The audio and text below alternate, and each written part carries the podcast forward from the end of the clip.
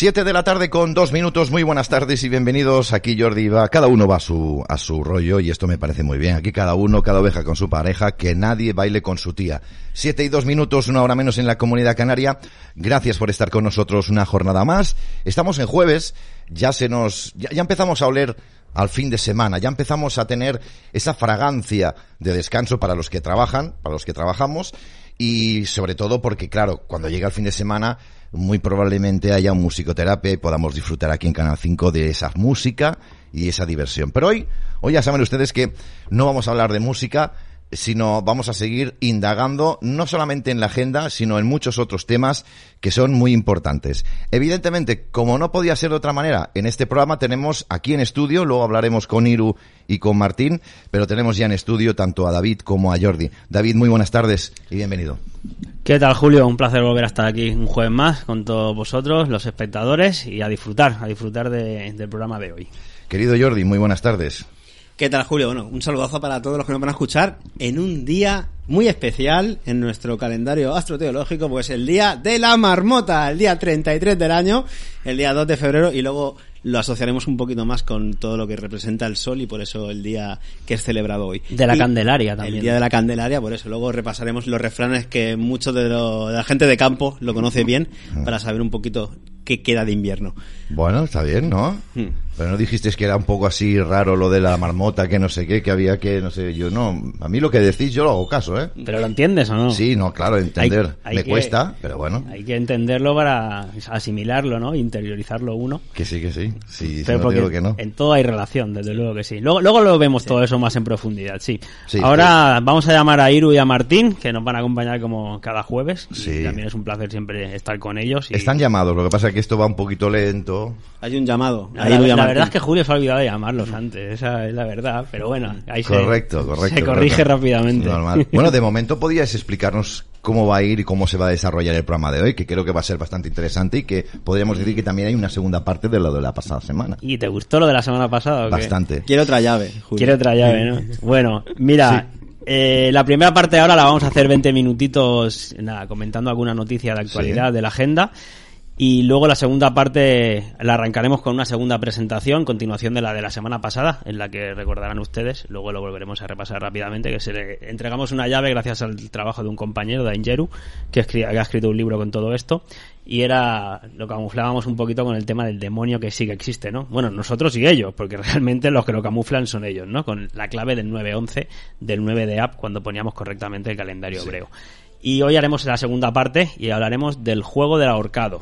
Así que va a ir de, de esa temática al juego, continuación de la semana pasada. El que jugábamos todos de Sí, pequeñito. el juego del letras. el de- sí, sí. Porque va de letras también la cosa. Y números, letras y números siempre. A ver si encontramos la palabra que hay oculta. Son códigos. En fin, eh, hay que levantarle el truco al mago, ya saben, para romper el hechizo. La tercera parte del programa hoy vamos a hacer un llamado, una comunicación con el compañero en Argentina del grupo ARFLAT, con Ale Tarsia, el grupo de investi- de investigación científica, que están a punto ahora ya el mes que viene de lanzar un nuevo proyecto, que es lanzar un globo con, con helio, con una cámara, o varias creo que son, eh, más allá de los de- del récord que habían llegado la otra vez, así para hacer las grabaciones y volver a tener pues material propio todos nosotros de con esas imágenes y también, bueno, luego nos explicará un poquito, ¿no? Así que el grupo de investigación Alflat va a estar hoy aquí con nosotros compartiéndonos su proyecto. Y nada, y la cuarta parte del programa pues cerraremos con la fake news como ya es habitual todos los jueves. Bien, pues entonces nos vamos ya con nuestro queridísimo Martín que está con nosotros al otro lado. Martín, muy buenas tardes y bienvenido. Buenas tardes, Julio. ¿Qué Buenas tal? tardes, compañeros. ¿Qué tal? Bueno, eh, Tengo un retorno importante. sí, no sé es si que estoy teniendo, estoy teniendo bastantes problemas hoy con el Skype, no sé por qué razón, pero ahí está el tema. Eh, ruego que, que me perdones. Te perdono. Parece ser que también puede ser que el, el ordenador Perdón. haciendo un proceso de actualización o algo raro. Fíjate también las luces como van y vienen. ¿Qué está pasando? ¿Porque las luces van con el ordenador o qué? Claro, Ah. está todo controlado con el ordenador, correctísimo. Entonces voy- no voy a tocar nada del ordenador. eh, voy a dejar que acabe el proceso que tenga que hacer, si es que está haciendo algún proceso, o que reviente como el lagarto gen que digo yo, y así ya pues acaba el programa en seis minutos.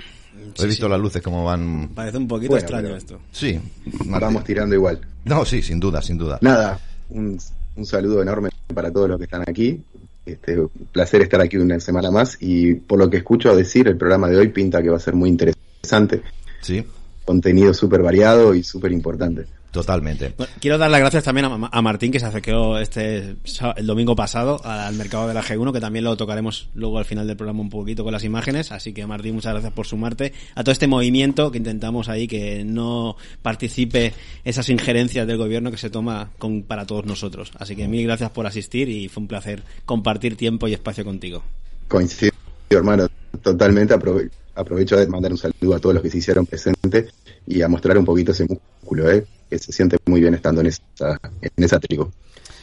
En fin, eh, comenzamos la jornada. Gracias, Martín. Eh, Con pues, problemitas sí. técnicos, Julio. Sí, sí, se va trabando. Las luces han apagado del estudio. Las he apagado yo para que el ordenador, pues, liberar ah. un poco de faena del ordenador. Pero vamos, en principio no tendría que haber ningún problema. ¿Está Iru por ahí o qué? Creo que sí, pero de momento no puedo prepararle la imagen. Iru, muy buenas tardes. Bueno. ¿Qué eh, tal? Muy buenas ah. tardes, compañeros. ¿Se me oye? Perfectamente. Gracias por estar con nosotros. ¿Cómo vas? Bien, maestro, per perfecto. Por el momento, perfecto. No, eh, ¿Ese eco también se escucha al aire o solamente la pesadilla la vivimos nosotros? La pesadilla la estéis viviendo vosotros. Eh, es lo que okay. yo me pregunto, que la razón por la cual está pasando esto. Quizás lo único que se podría hacer sería, planteo aquí, ¿eh? antes de comenzar y para hacerlo bien, Planteo. cerrar Skype y volver a abrirlo Venga. Porque estas cosas es lo único que se me... Porque si no sería cerrar el programa entero, el ordenador, reiniciarlo. No, no. Y esto ya es mucho más complejo. Bueno, pues cuélgales y vuelves a llamar. Vale, Pero hazlo con una única llamada. A ver si va a ser por eso. Que me has dicho que lo hacías con varios Skypes. Es que no, no me echas vos, me voy yo, mira. No, no, no, no, no, no, espera, espera, espera, espera, que quiero que ahora mmm, empieza a funcionar bien. A ver si le da la llave. Se fue, eh, Martín eh, apretó, Martín apretó y era todo esto era para sacarnos de encima al uruguayo. No funcionó, muchacho, vamos todavía. Bárbaro. Segura, ahora Qué funciona. bien que entró, cómo cayó, ¿eh? Como han caído tanto con los sombreros blancos. Ahora parece que funciona, compañeros. Eh, un poquito más lento, pero funciona. Sin Eh, Martín, sin Martín funciona. Sí, bien. Martín, claro. No, no, no, si está, si está, si está. Mira, y ahora ya, ya podemos, mira, ya vemos tranquilamente a nuestro queridísimo eh, Iru en pantalla. Vale, pues ya está, solucionado. No sé, no sé, no sé. qué Cosas de. Julio, venga, No vamos a darle ritmo No, al sí, no, me la cargo yo. Venga, dale. Está muy bien, repito, esto así se planifica y si nosotros trasladamos esto mismo para sacar a los hijos de puta que están en el poder, Claro. Claro. nos solucionamos todos los quilombos. Totalmente, totalmente. En ¿Eh? fin. Eh, claro, eh, me están diciendo en el chat, con mucha verdad, olvidé de recomendar el programa en el Telegram, pero bueno, ustedes ya tendrían que saber que cada día estamos aquí, guarden las direcciones porque yo ya no alcanzo a más. No alcanzo Seguimos más. con ovalismo, ¿verdad, Julio? Seguimos con ovalismo y todas las direcciones son, siempre son las mismas. Claro, eh, cuando empezamos el programa siempre tenemos la, la, la, la de esto de publicar en Telegram, estas son las direcciones. Pues nada, guárdenlas, las, las preferidas, porque siempre van a ser las mismas. Entonces así también me ayudan a mí que luego pueda preparar un poquito el programa mucho mejor. Venga, va, pues vamos al lío y vamos a comenzar un poquito, que yo creo que ya hay ganas de que sea así. Ya está, compartido ¿Sí? en Telegram. Perfecto, Julio. Venga, Sin perfecto. problema. Te salve el culo. Vale, me salvaste el culo. Bueno, para aquellos que no encontraron la dirección, David nos lo acaba de compartir. Gracias, de verdad. Eh, vamos allá. Eh, arrancamos un poquito hablando de la agenda, como decíamos, antes de empezar con la segunda parte. Venga, pues ¿Parece? empezamos un poquito con ello. Sí. A ver, Julio, ¿dónde estamos? Tú me, me tienes que llamar al Skype a mí también. Si no me, es que no me has llamado. Madre es mía, que qué hoy, ya, desastre ya te he dicho yo hoy que Me no. van a volver loco hoy. Me ¿eh? yo de verdad, y encima, no has, no has puesto las direcciones en el... Ya están puestas. No sé si tirarme al metro o a la taquillera, ¿eh? De verdad, ¿eh? Este- Hay que ir renovándolas, ¿eh? También te digo. No, la, no, pero la es que- broma, tío. No, Es que- sí, hombre, no faltaría encima renovarlas ya. No, no puede ser, no puede ser, no puede ser. Esto ya renovar. Yo a mi padre se lo, también se lo digo cada día, ¿eh? No, no, sin duda, sin duda. Sí, sí, es verdad, Julio. O sea, venís con las mismas robando desde hace cuatro años. Ya, tío. Cuatro pero- años públicamente, pero esto me imagino que de los ocho años ya está diciendo. O antes. O antes, Tú- cuando ya tú- tenías pelo y flequillo. Exacto. Tú, ir un hombre lo entretengas. A ver, y- haz Yo- lo que tengas que a hacer. lo no, si yo estoy, yo puedo hablar y, y hacer cosas a la vez, ¿eh? Pasa que a veces me cuesta, ¿eh? No es terraplanista, pero el tipo tres neuronas tiene, eh, Jordi. Sí, sí, sí. Bueno, Iru, Lo que pasa que en, en el chat estoy leyendo que se maneja la teoría de Julio está enamorado. Lo he leído como cinco o seis Uy, veces. ay, ay, ay. Pues a mí me gustaría no saber- Perdón. una cosa así. Perdón. Podría explicarlo, podría explicar cosas. No, pero es Como que los olvidos. lo que leo, estoy tratando de interactuar con el público. No, bien, bien, me- haces bien, haces bien, pero a mí me gustaría saber de quién estoy enamorado, Bueno, porque soy bueno, el, último, es el último que me he enterado. Bueno, claro, es que ya, ya te llegará, ya te llegará. Pero en tu mente está ahí, ¿sabes? En... Los síntomas, los síntomas los está presentando. Ah, va a ser eso. Bueno, Iru, Vale. maestro, un poquito, ¿qué nos vas a hablar hoy un- de, de agenda así de actualidad? Antes de que arranquemos con otro tema.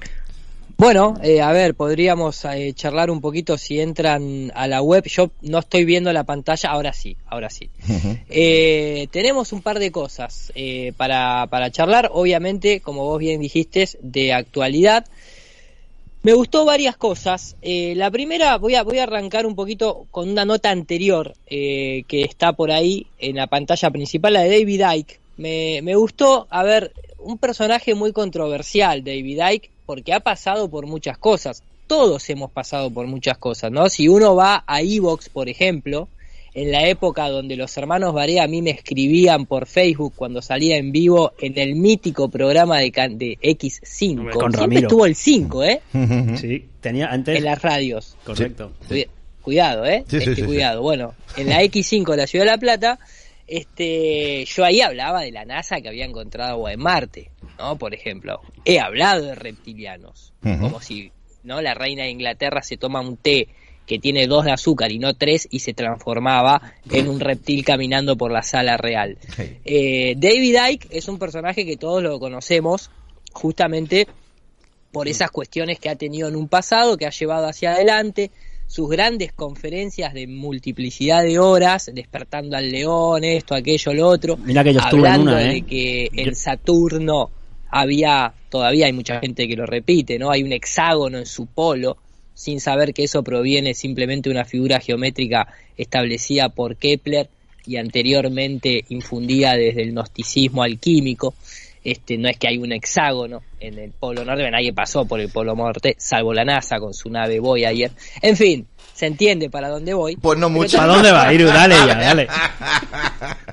Qué Me lío, gusta, macho. escúchame, me gusta hacer un poquito de background, Bien, ¿no? hay bien, que explicar bien. un poquitito, ¿no? Eh, No, yo te quiero. voy directamente al grano, pero Sí. quiero decir, es un tipo que también se ha caracterizado por tener buenos aciertos, buenas charlas, poner la cara, ha estado presente en multiplicidad de manifestaciones, una de las últimas, en esta misma nota, si bajás un cachitito, más allá de poner el video, dio una hace muy poquito, un discurso muy bonito, más allá de que yo lo titulo como un discurso breve pero poderoso, este, porque fue breve, pero fue ju- justamente en el propio Banco de Inglaterra, allí donde los Rothschilds, los Soros y tantos otros han operado, ¿no es cierto?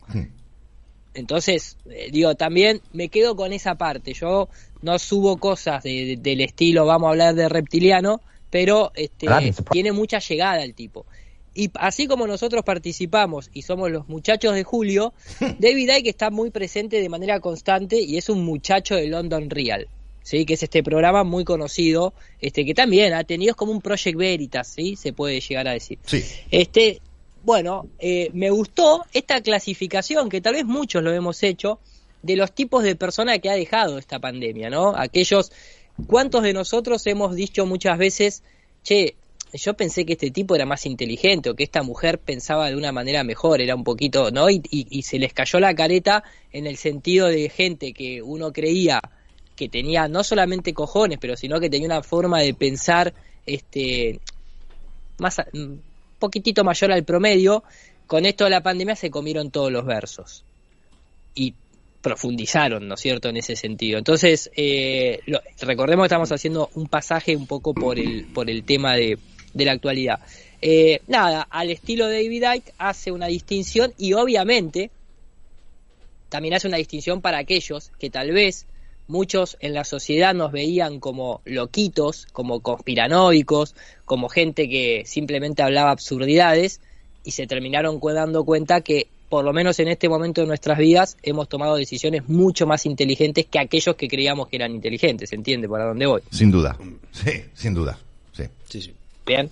Bueno, ahí está el, ahí está el video, ¿eh? este para aquellos que lo quieran ver, está subido en el canal de NPT Media, pero digo, para tenerlo en cuenta, ¿eh? es, es simplemente un mimo al corazón, podría decirse, como aquellos videos del estilo pro pura sangre, ¿no? Y, y son estas cosas que también te tienen que ayudar, eh, porque no es fácil, tal vez nosotros, por estar metidos desde aquí hace tanto tiempo, te levantás todos los días a la mañana con pocas dudas. Pero a veces hay mucha gente que se está metiendo en esto desde hace poco tiempo que no la tiene tan fácil eh, estar firme, plantado con uno mismo. Y a veces ver en otras personas, que muchos seguían, este, ese refuerzo de confianza, este, puede ayudar simplemente. Muy bien. estoy de acuerdo, ¿eh? que toda información es poca para sobre todo la gente que está buscando ahora, al abrir los ojos a, la verdad de la realidad de la, de la, vida cotidiana, pues al final ese refuerzo es súper positivo. Supongo que Martín también ahí sí, está, eso de estaba pensando, yo digo, Martín tendrá que algo que decir sí o sí. Sí, sí, coincido, coincido plenamente. Muchas veces, por más que no se coincidan en todos los puntos con diferentes divulgaciones o aristas de la investigación, creo que es importante porque uno va desarrollando las herramientas para poder ser responsable de saber digerir ¿no? y filtrar las cosas. Creo que toda información es buena, el secreto está en cómo integrarla en el, en el puzzle que cada uno va armando. Y, aún, y aún es poca, ¿eh, Martín? Y aún es poca, digo tenemos mucha información. Por supuesto, por supuesto. Y cada día que nos vamos dando cuenta que, sabemos menos de lo que creemos. Sí. Pero bienvenido, bienvenido sea. Ya lo puedes decir, ya, ya lo puedes decir. Yo cada día que pasa, y utilizo más esta frase, cada día sé menos. Claro. Es una frase hecha, ¿eh? Mira, en, ah, tenías un Yo creo que es una frase hecha que no debemos aplicar ni debemos, este, o si querés la, querés, la tenés que reforzar. Vale. Cada vez sé menos, pero entiendo más. Porque hay un crecimiento de todos nosotros. La otra vez lo hablábamos con David este, por WhatsApp, luego del video que hizo, que vamos a ver ahora, del arcado, este no ahora en este momento, sino en este programa, y decíamos, menos mal que nos metimos en esto, ¿no? Porque realmente hemos aprendido tanto. Eh, hay una canción del gran Cesc, este compañero de la vía, que dice en una de sus estrofas, este, nunca he aprendido tanto como en los últimos cinco años, y eso que esa canción salió en el 2019, me parece, 2020. Este, porque es así, todos los que estamos aquí, incluyendo a la, a la audiencia, si hacen una retrospectiva, por haberse metido en este tema, cuánto realmente hemos aprendido, hemos empezado a comprender, tanto como para darnos cuenta que todavía nos falta mucho más por recorrer, pero no significa que sabemos poco. ¿eh? Es más, si vuelvo a las palabras de David Icke, sabemos mucho más que el promedio en el cual antes estábamos. Por supuesto. Sin duda, sin duda. Bien, estamos todos de acuerdo. Ese ¿eh? es el valor, creo, ¿no? Que tenemos cada uno de nosotros y además que con la individualidad de cada uno, al final también vamos sumando el conocimiento entre todos. Así que hay que continuar, no nos queda otra, y además que es apasionante este camino de, descubrir la propia biología, la historia, al final son herramientas que tenemos ahí al alcance y tiene que sumar porque la verdad hay que buscarla. Sí, sin duda, sin duda.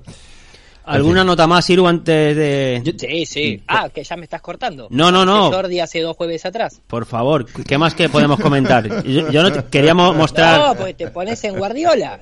Me, me pedís el cambio. Para nada, estás de titular, Iru. si tú te sientes, a ver, hay que trabajar para el equipo. Si sientes que es el momento de apartarte, pues le damos paso a otro. ¿Qué mierdas estáis hechos? Tú no te preocupes, que esto son las Qué dictador, eh. No, no hagáis reír a Julio. No sé, vos, uruguayo, que iba, iba picando por la... No me dejó ni tirar el centro, me sacó mientras que iba corriendo. No, no, no, no. no, Te anuló, te anuló la jugada. Llamó al bar. Te anuló la jugada no os preocupéis. yo, había visto una nota. La has gambeteado bastante al principio, pero bueno, está bien. esto, por Julio, que lo del ordenador hemos perdido 10 minutos. pero escucha, yo tenía...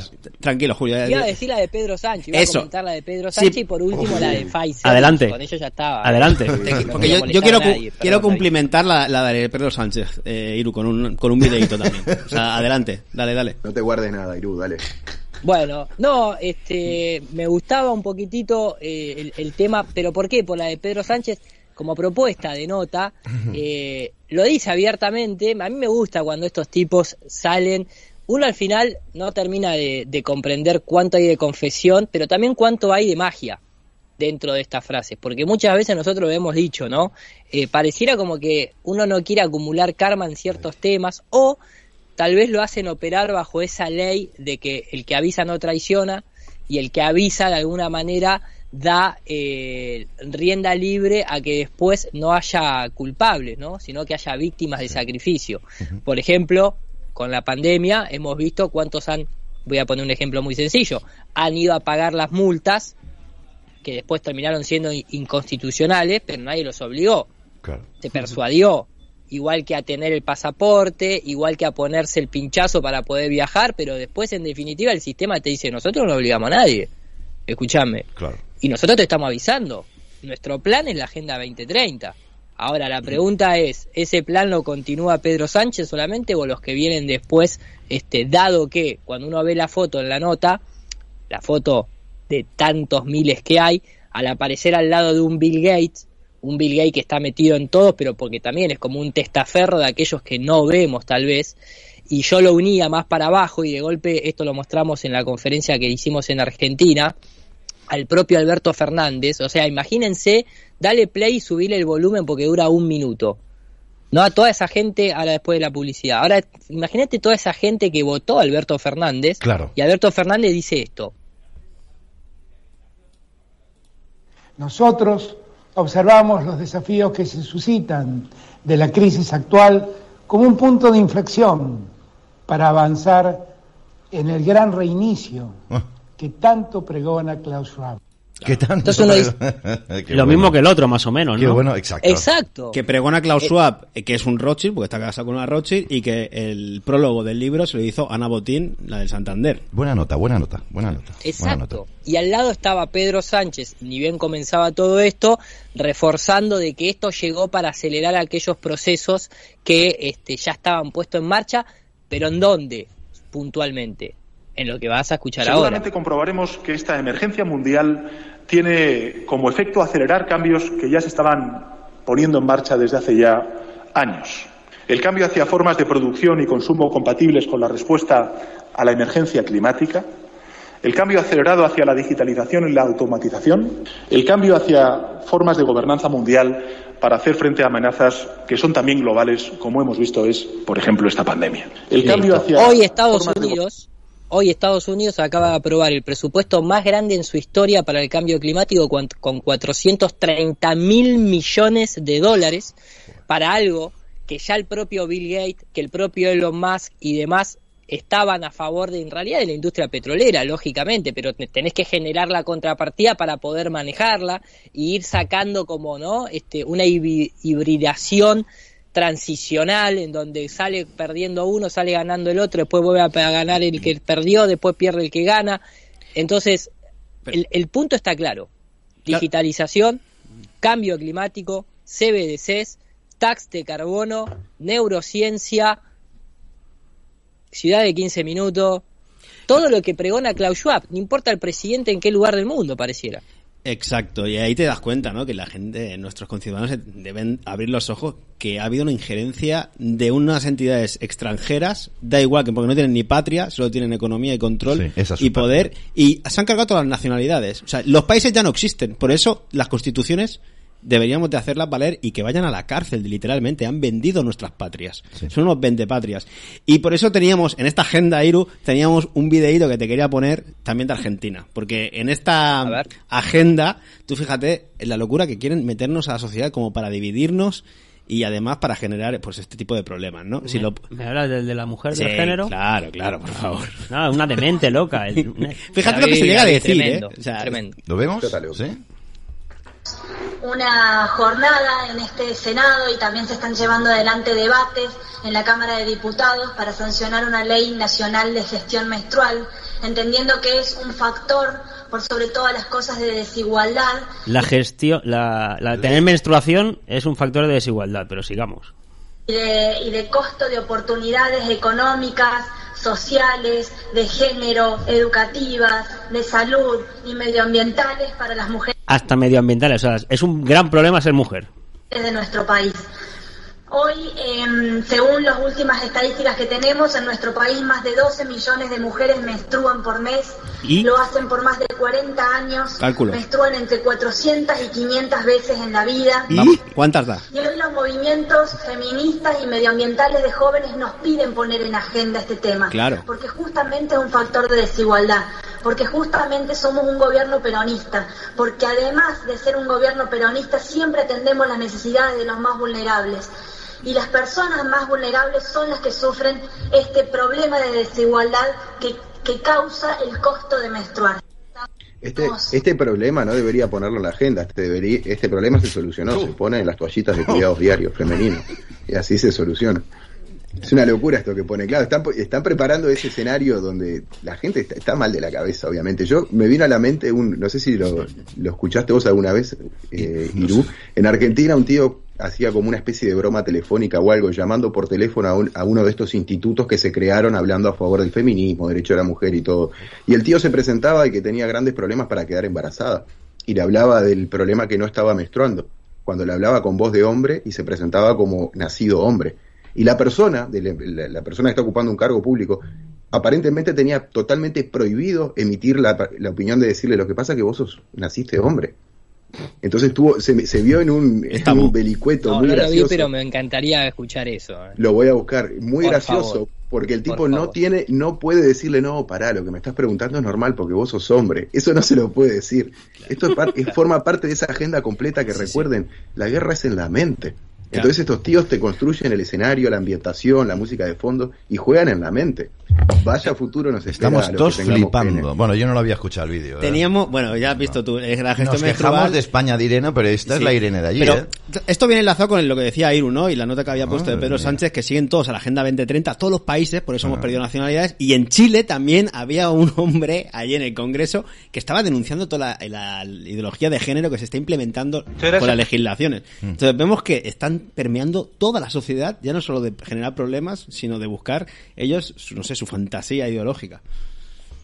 No, no, pero lo de la que hemos visto antes, es un problema ser mujer, conlleva la desigualdad y con lo cual, no sé, lo próximo que será decir que a las mujeres que o que se suiciden, ¿no? Pero, pero O- o si, que- si han dicho muchas veces que el problema del cambio climático son los hombres, no las mujeres. Pues ahora las mujeres también, claro. Claro. O sea, al final, lo robó, Julio, lo están menos lo monta- mejor lo robó. Están montando un quilombo brutal en el que la gente ya no sabe ni qué partido tomar, Ni qué es. ni qué es, ni hacia dónde va, ni hacia dónde viene. O sea, al final, pero, esta está Pero también. Julio, eh, obviamente re- recordar que es una oportunidad increíblemente única, ¿no? Porque Sí. cualquier persona, aunque no tenga mucho conocimiento de todas estas cosas que se, se tejen detrás de las cortinas, cuando escuchás a un tío diciéndote, por ejemplo, Pedro Sánchez, que todas estas situaciones que nos hicieron creer que eran de, de emergencia por una situación que sucedió de la nada, todas las medidas que han tomado, y después en la cara te dicen que ya lo tenían planeado. Entonces mi pregunta es, ¿la gente que cree qué es lo que tenían planeado? ¿Es un sistema eugenista? ¿Es un sistema que fabrica pobreza? ¿Que busca que quitar el empleo a la gente para que, para que trabajen menos y sean felices? No, para que no tengan para comer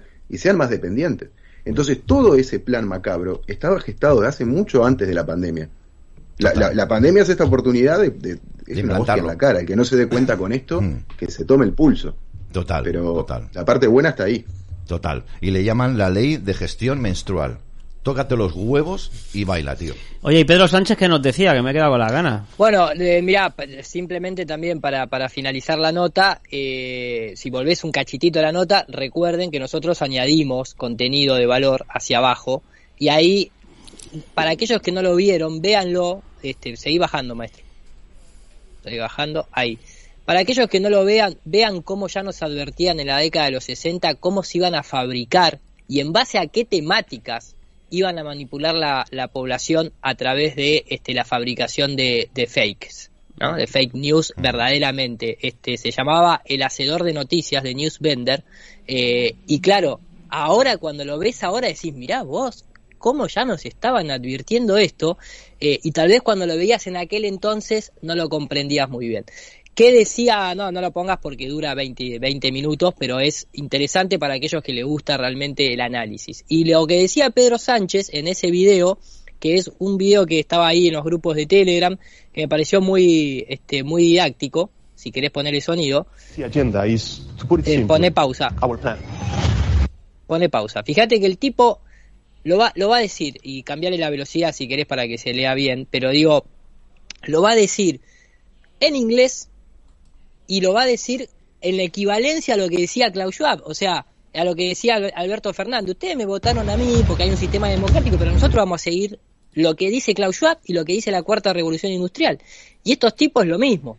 Acá te lo dicen en la cara, ¿no? Fíjate, ahí lo vas a poder escuchar. The 2030 agenda is, to put it simply, our plan. Son tres frases, pero es así. O sea, para ponerlo en palabras simples, nosotros tenemos que seguir la Agenda 2030 y pareciera que no importa qué político venga, por eso nosotros acá hemos mostrado muchas veces que con Rusia todo bien, pero Rusia sigue siendo parte de la Agenda 2030 y sigue decorando sus edificios cuando le dicen con los colorcitos de la agenda. Y sigue también promocionando la, el experimento mundial y sigue financiando también esto y aquello, ¿no? Sí, sí, sí. Y va todo por ahí. Hoy la, la, Agenda 2030 es, son luces en las cuales nos sirven a nosotros para detectar también por dónde están yendo. Sí. Estoy de acuerdo. Una parte de ellos, sí. sí. Bueno, vamos a acabar de ver el vídeo, a ver qué más dice o qué. Era, era, cortito. Sí, este, nada, es un vídeo. Ponelo si querés porque no dura nada, pero está bien realizado. screen y nos callamos la boca el, minuto 30 que falta. porque es. como para cada uno más o menos este, verlo, ¿no? Bien, adelante. tus amigos. Qué majos. Y la ruleta. Rusa.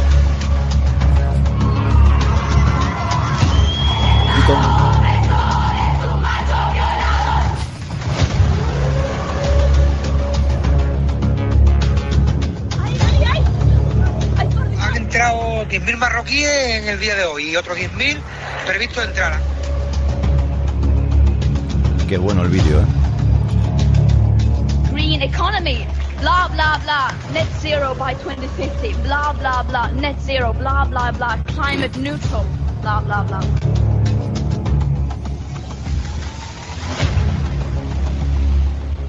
educación y hace tiempo que dice que hay que educar en estas ideas de igualdad y tolerancia. Tú que te llamas Manuel, desde ahora te llamarás Verónica. Siéntete libre.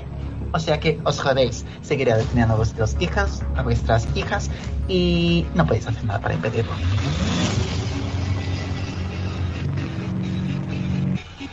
¿Se acuerdan de esa, no? Qué pasada sí. la última. Sí, sí, sí, Pero la nota que quería poner de Chile viene a colación de este punto de la Agenda 2030, ¿no? Y, lo que vemos que está en, todos los países, entonces ya no hay ningún tipo de duda que no existen las naciones. Se las han cargado y más a más va a haber la demolición controlada absoluta. A mí, no sé si quieren poner esa, sino la última que quería comentar, este, que me pareció, bueno, eh, si volvés al home principal de la página, de la web, este, fíjate que ahí en el, ahí, fíjate, déjalo ahí, un cachito. No, la, no entres, pero a aquellos que les interesa toda esta cuestión que tiene que ver para perder el miedo y demás, aquello que nos han este, infundado a través de esos bichos voladores en el aire que en cualquier momento te entran por los pelos de la nariz, no los nombro porque quiero cuidar al ovalismo también un poco, eh, ese que dice el mayor fraude de la humanidad en términos modernos es la existencia de esos bichos voladores que no existen en ningún lado y hay un link a una charla nueva, este, bastante nueva, muy buena, este, académicamente hablando, de Stephen Lanka, obviamente, y después está el muchacho que aparece en pantalla que dice eh, ahí en esa especie de comité ciudadano norteamericano y explica un poquitito este gran fraude y cómo se lo utiliza como arma. Pero entra si querés a la más grande, la que aparece más grande, que tiene también la más chica, la acabo de postear.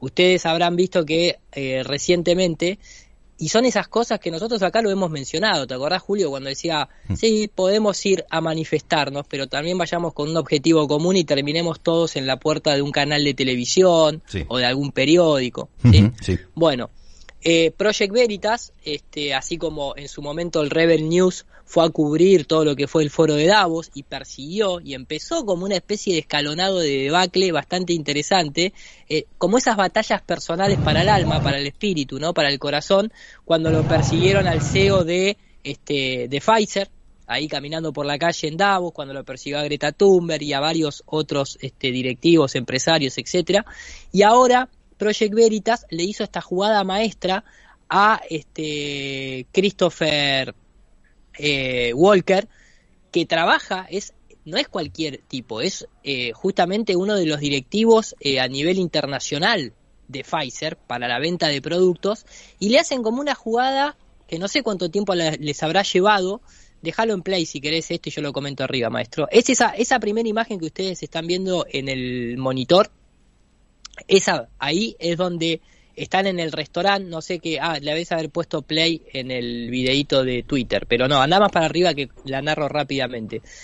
El tema es, los tipos agarran y este, lo filman en un bar, le hacen la de, vamos a tener una, una especie de, de, cita amorosa, y el tipo se empieza a ir de boca y empieza a contar abiertamente de que Pfizer estaba en realidad eh, mutando eh, los bichitos en el aire para beneficio económico, para generar miedo y demás. lo graban y después van y lo encaran directamente. Ahí está, déjalo desde ahí que yo hice un pequeño resumen. Y el, el periodista se le siente y le dice, te tengo grabado en pantalla este, acabas de, estar filmado diciendo, haciendo esta confesión. Y el tipo en ningún momento se para y se va, se pone tan nervioso que se empieza a quedar adentro del restaurante, empieza a decir, pero esto no lo pueden hacer, pero esto está mal, ¿cómo van a hacer eso? Yo solamente quería impresionar a, mi pareja de, la cena, este, no, ustedes están locos, dame, el, dame el, el iPad, en un momento agarra el iPad, lo quiere romper, como pensando que tal vez es el único medio de grabación, ¿no? Como si no estuviesen grabándolo en las cámaras. No. Se puso muy nervioso, terminó bastante mal la situación, vino la policía, este, y ¿qué hicieron los de Project Veritas? Tomaron eso, alquilaron un camión y se fueron a la puerta de Pfizer uh -huh. y se instalaron en la puerta de Pfizer, además de recorrer todo Nueva York con esos fragmentos de, de, la jugada que le hicieron de la cámara oculta, y si adelantás, este, te vas a ir simplemente y llevaron un periodista y el periodista empezó a, hablar con la gente, a, a preguntarle qué, qué, cuál era su opinión en cuanto a esta estrategia de hacer esta mutación. Se hizo bastante popular, mucha gente ya conocía lo que estaba pasando porque se hizo bastante viral, no sé cuántos millones de visualizaciones tuvo, a qué nivel y, qué es lo que quiero mostrar. Volvé a la nota, eh, fíjate, ¿qué pasó? Anda hacia arriba. Obviamente así operan, más arriba todavía, maestro, porque eso es para recordar que estaba el video. El primer ahí. ¿Qué pasó? Se filtra, aparentemente, pero esto también para que tengan en cuenta la audiencia, cómo eh, va sucediendo todo esto, ¿no? Se filtró un documento interno del propio YouTube que es este está posteado en el en el tuit oficial de Project Veritas, que es ese que si apretás ahí brevemente lo que dice es guía urgente. Project Veritas, video de Pfizer de vacuna del 27 de enero del 2023. Y ahí está todas las instrucciones que tienen que seguir los operadores una vez que el algoritmo detecta que es ese video, cómo tienen que cortarlo de manera directa. Sin dejar, o sea, no podés prácticamente, apenas podés hacer, ahí hay un timestamp que aclara y que dicen, bueno, si se, si se muestra este y este y este pedacito que no se dice nada, lo podés dejar. Pero si vos mostrás todo esto, y ese es el timestamp, la, la, la etiqueta de tiempos que no se pueden mostrar, el video se elimina automáticamente y esta persecución uh -huh. obviamente se extiende, creo yo, bueno, más eh, allá de YouTube. ¿no? Yo, eh, sinceramente, ayer precisamente hablábamos de este particular aquí en Canal 5, sobre este vídeo y otros de Veritas, pero en este en concreto, en el que este, este digamos, sobreactuado señor que se deja grabar, inconsciente o supuestamente inconscientemente, yo no me lo creo. Ni por parte de Veritas, ni por parte de esa pseudo televisión que dice estar eh, para sacar la verdad. Fundamentalmente porque los que, aunque yo no haya estudiado y no tenga la carrera de periodismo, sabemos que hay eh, ciertas entrevistas en las que se sobreactúa. Y en este caso la pelea que hemos visto, a poco que te pares un poquito, ves que están sobreactuando. Tú cuando ves una pelea de este, de este calibre, traspasa la pelea a la pantalla. Y esta pelea no ha traspasado la pantalla, no llega. Luego, las preguntas muy, muy lineales y muy guionadas.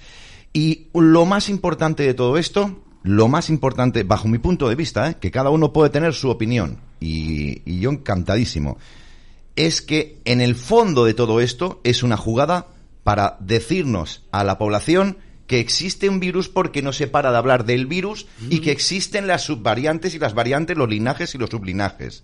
Así que, para, es un mensaje para los que creemos que no existen los, los virus, porque Pfizer y la televisión esa y Veritas dicen que, bueno, han puesto un vídeo de que sí, que una persona que es segundo del CEO Borla de Pfizer, que dice que, bueno, pues hay que decir que los virus existen porque nos están comiendo terreno. Esa es la lectura que yo, que yo tengo.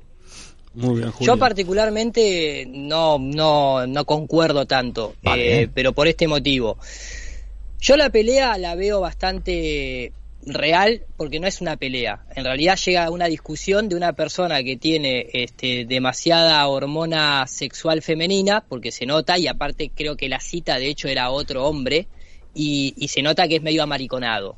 Y viste cómo son los maricones, muchos de los maricones no se van a las manos, tal vez vos sí te vas a las manos. Yo lo veo bastante natural el nerviosismo. Después, que el tipo ese se llama como se llama y que trabaja en Pfizer, eso es verdad.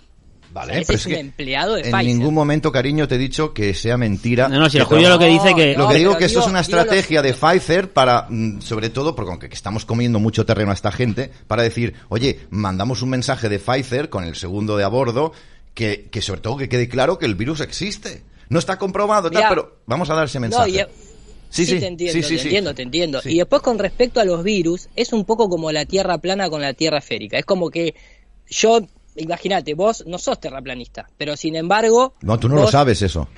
No, está bien, tenés Tú razón. no lo pero, sabes. Bueno, pongo el ejemplo de alguien, pongo el ejemplo de alguien. Nosotros muchas veces hemos escuchado científicos súper coherentes abordar un tema y sin embargo por alguna vía ligarlo con y por eso este, es como que nosotros nos pongamos Sí, a hablar que hoy sí. en día toda la gente que denuncia el cambio, el cambio climático Sí. no lo denuncia por ser terraplanista y por decir que el sistema es cerrado y se auto y se autorregenera. No, dicen simplemente, y el clima, el clima varía, el clima, el clima cambia a lo largo de los ciclos de los años. ¿Por qué te dicen? Porque la Tierra tiene cuatro mil millones de años y en cuatro mil y entonces vos decís, ah, no, este es un mentiroso porque no está teniendo en cuenta que la Tierra es plana. No, decirte. claro. Quiero decir esto, cierro con esto. Julio. ¿Cuánta gente en promedio cree, sabe y ha estudiado que los virus no existen como tal? Por eso yo hice mención a lo de Stephen Lanka. El virus existe, no es un bicho externo, pero sí existe como un exosoma de la prueba. ¿Cuánta, ¿Cuánto porcentaje de gente es? El 1%. Es más, ahora en el chat, en nuestra audiencia, debe haber un gran porcentaje que cree que los virus existen y otros que no, porque tal vez se han instruido de la medicina germánica, de Stephen Lanka, de los hermanos Barea y de tantos otros. Entonces, yo no puedo trasladar eso este, a todo el resto del mundo y está claro que si bien el mensaje puede ser el virus existe o no existe, la- el, el- el virus existe en la prensa.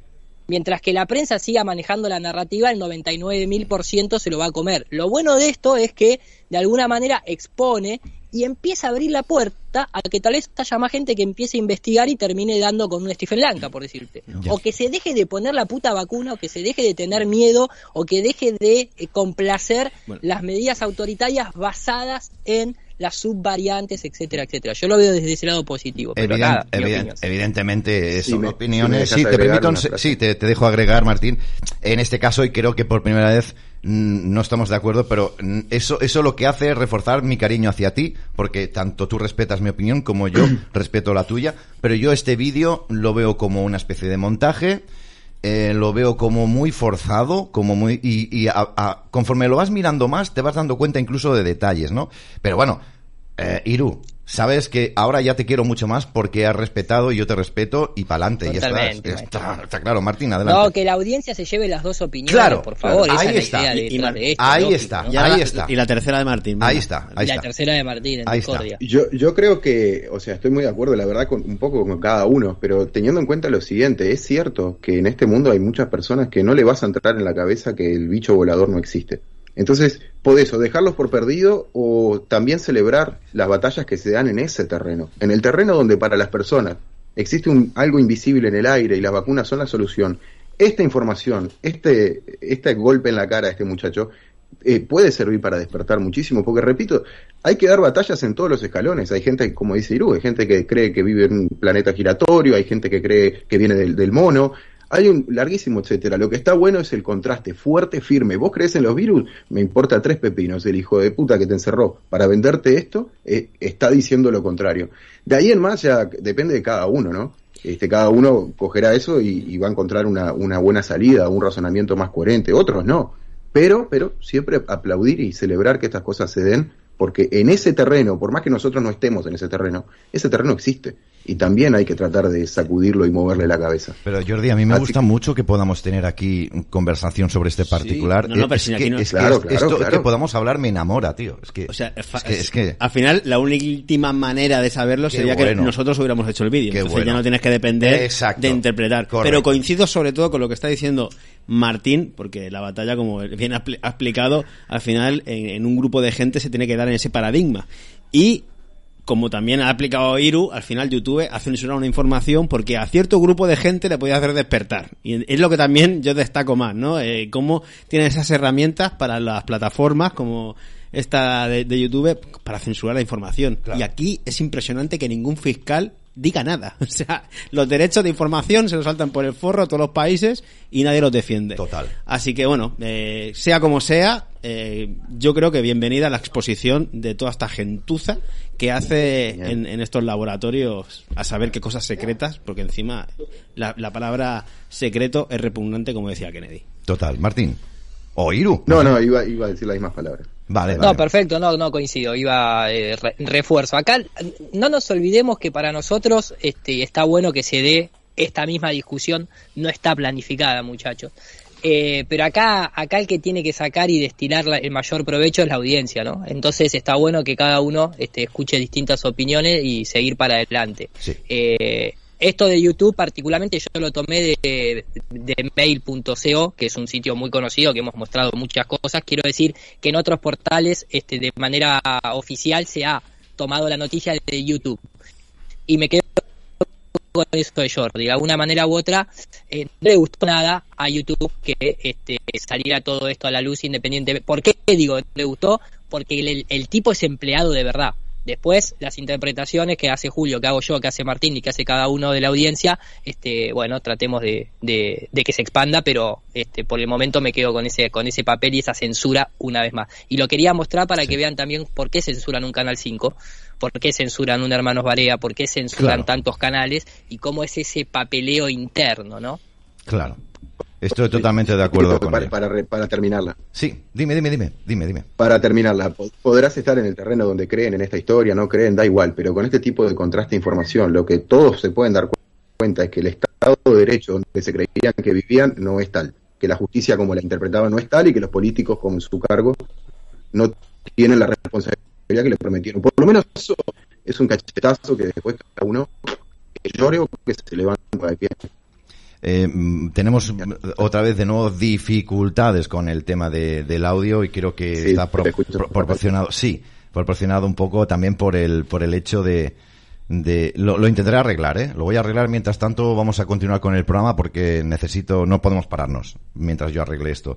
Habéis visto que los que estéis en el estudio se queda congelado, entonces lo que voy a hacer es, es, es, es ¿qué voy a hacer? Pues, ¿Qué pues vamos esto. a hacer, Julio? Pues ¿Qué nada, vamos pues eh, Tirar arreglarlo. para adelante, gente. Sí, tirar para adelante, tirar para adelante. De momento tenemos al invitado a la espera, pero claro, a mí me gustaría, como es debido y porque se lo merece, Sí. que todo funcionara bien. Un fenómeno, Ale. Sí, mira, sí, vamos a charlar con Ale Tarsia. Si quieres presentarlo, eh, tú, Iru, por ejemplo, eh, que está allí en Argentina. Sí. como no, un placer. Ah, pero se te corta, no, no, no. Sí, no se corta. No, pero espera, que es que, es que el problema está que si lo presenta él se corta y ese es el problema. Yo Ese creo que lo más fácil es que Ale arranque, se baje el resto, a lo mejor solo con uno en conexión se escucha bien y luego se vayan sumando. No lo sé, por probar. No lo sé, Rey, no lo sé, pero algo tengo que hacer y lo tengo que solucionar, pero, pero vamos, pero, pero ya. Y lo voy a solucionar ya, mientras tanto me dais un poquito de, de tiempo. Bueno. Y de momento estoy eliminando Pues voy yo dando voz un poquito. Queríamos hoy charlar, como hemos dicho antes, lo, lo adelantamos, que luego no va- vamos mal de tiempo, con Ale Tarsia, del equipo de AirFlat de Argentina, el equipo de investigación científica, que siempre colabora con, con todos nosotros y nosotros con ellos en la medida que siempre podemos y ahora están a punto de volver a hacer otra experimentación científica lanzando un globo eh, justo el mes que viene de, de altitud así que eso es lo que también queríamos que nos compartiera de primera mano con nosotros de cómo va a ir y también de los otros experimentos que han hecho antes ya un poquito con toda su trayectoria ¿no? Recuerdo el experimento que hicieron del péndulo inmóvil, un poquito haciendo referencia a ese famoso experimento, ¿no? Del péndulo de Foucault y obviamente que les digo que aquí no se movía nada. Entonces, bueno, interesante también todo con su experiencia dilatada ya en otros campos, pues que traiga ahí su conocimiento para beneficio de todos, para buscar la verdad y no tenernos que fiar de esa academia que nos dice los resultados sin haber observado absolutamente nada.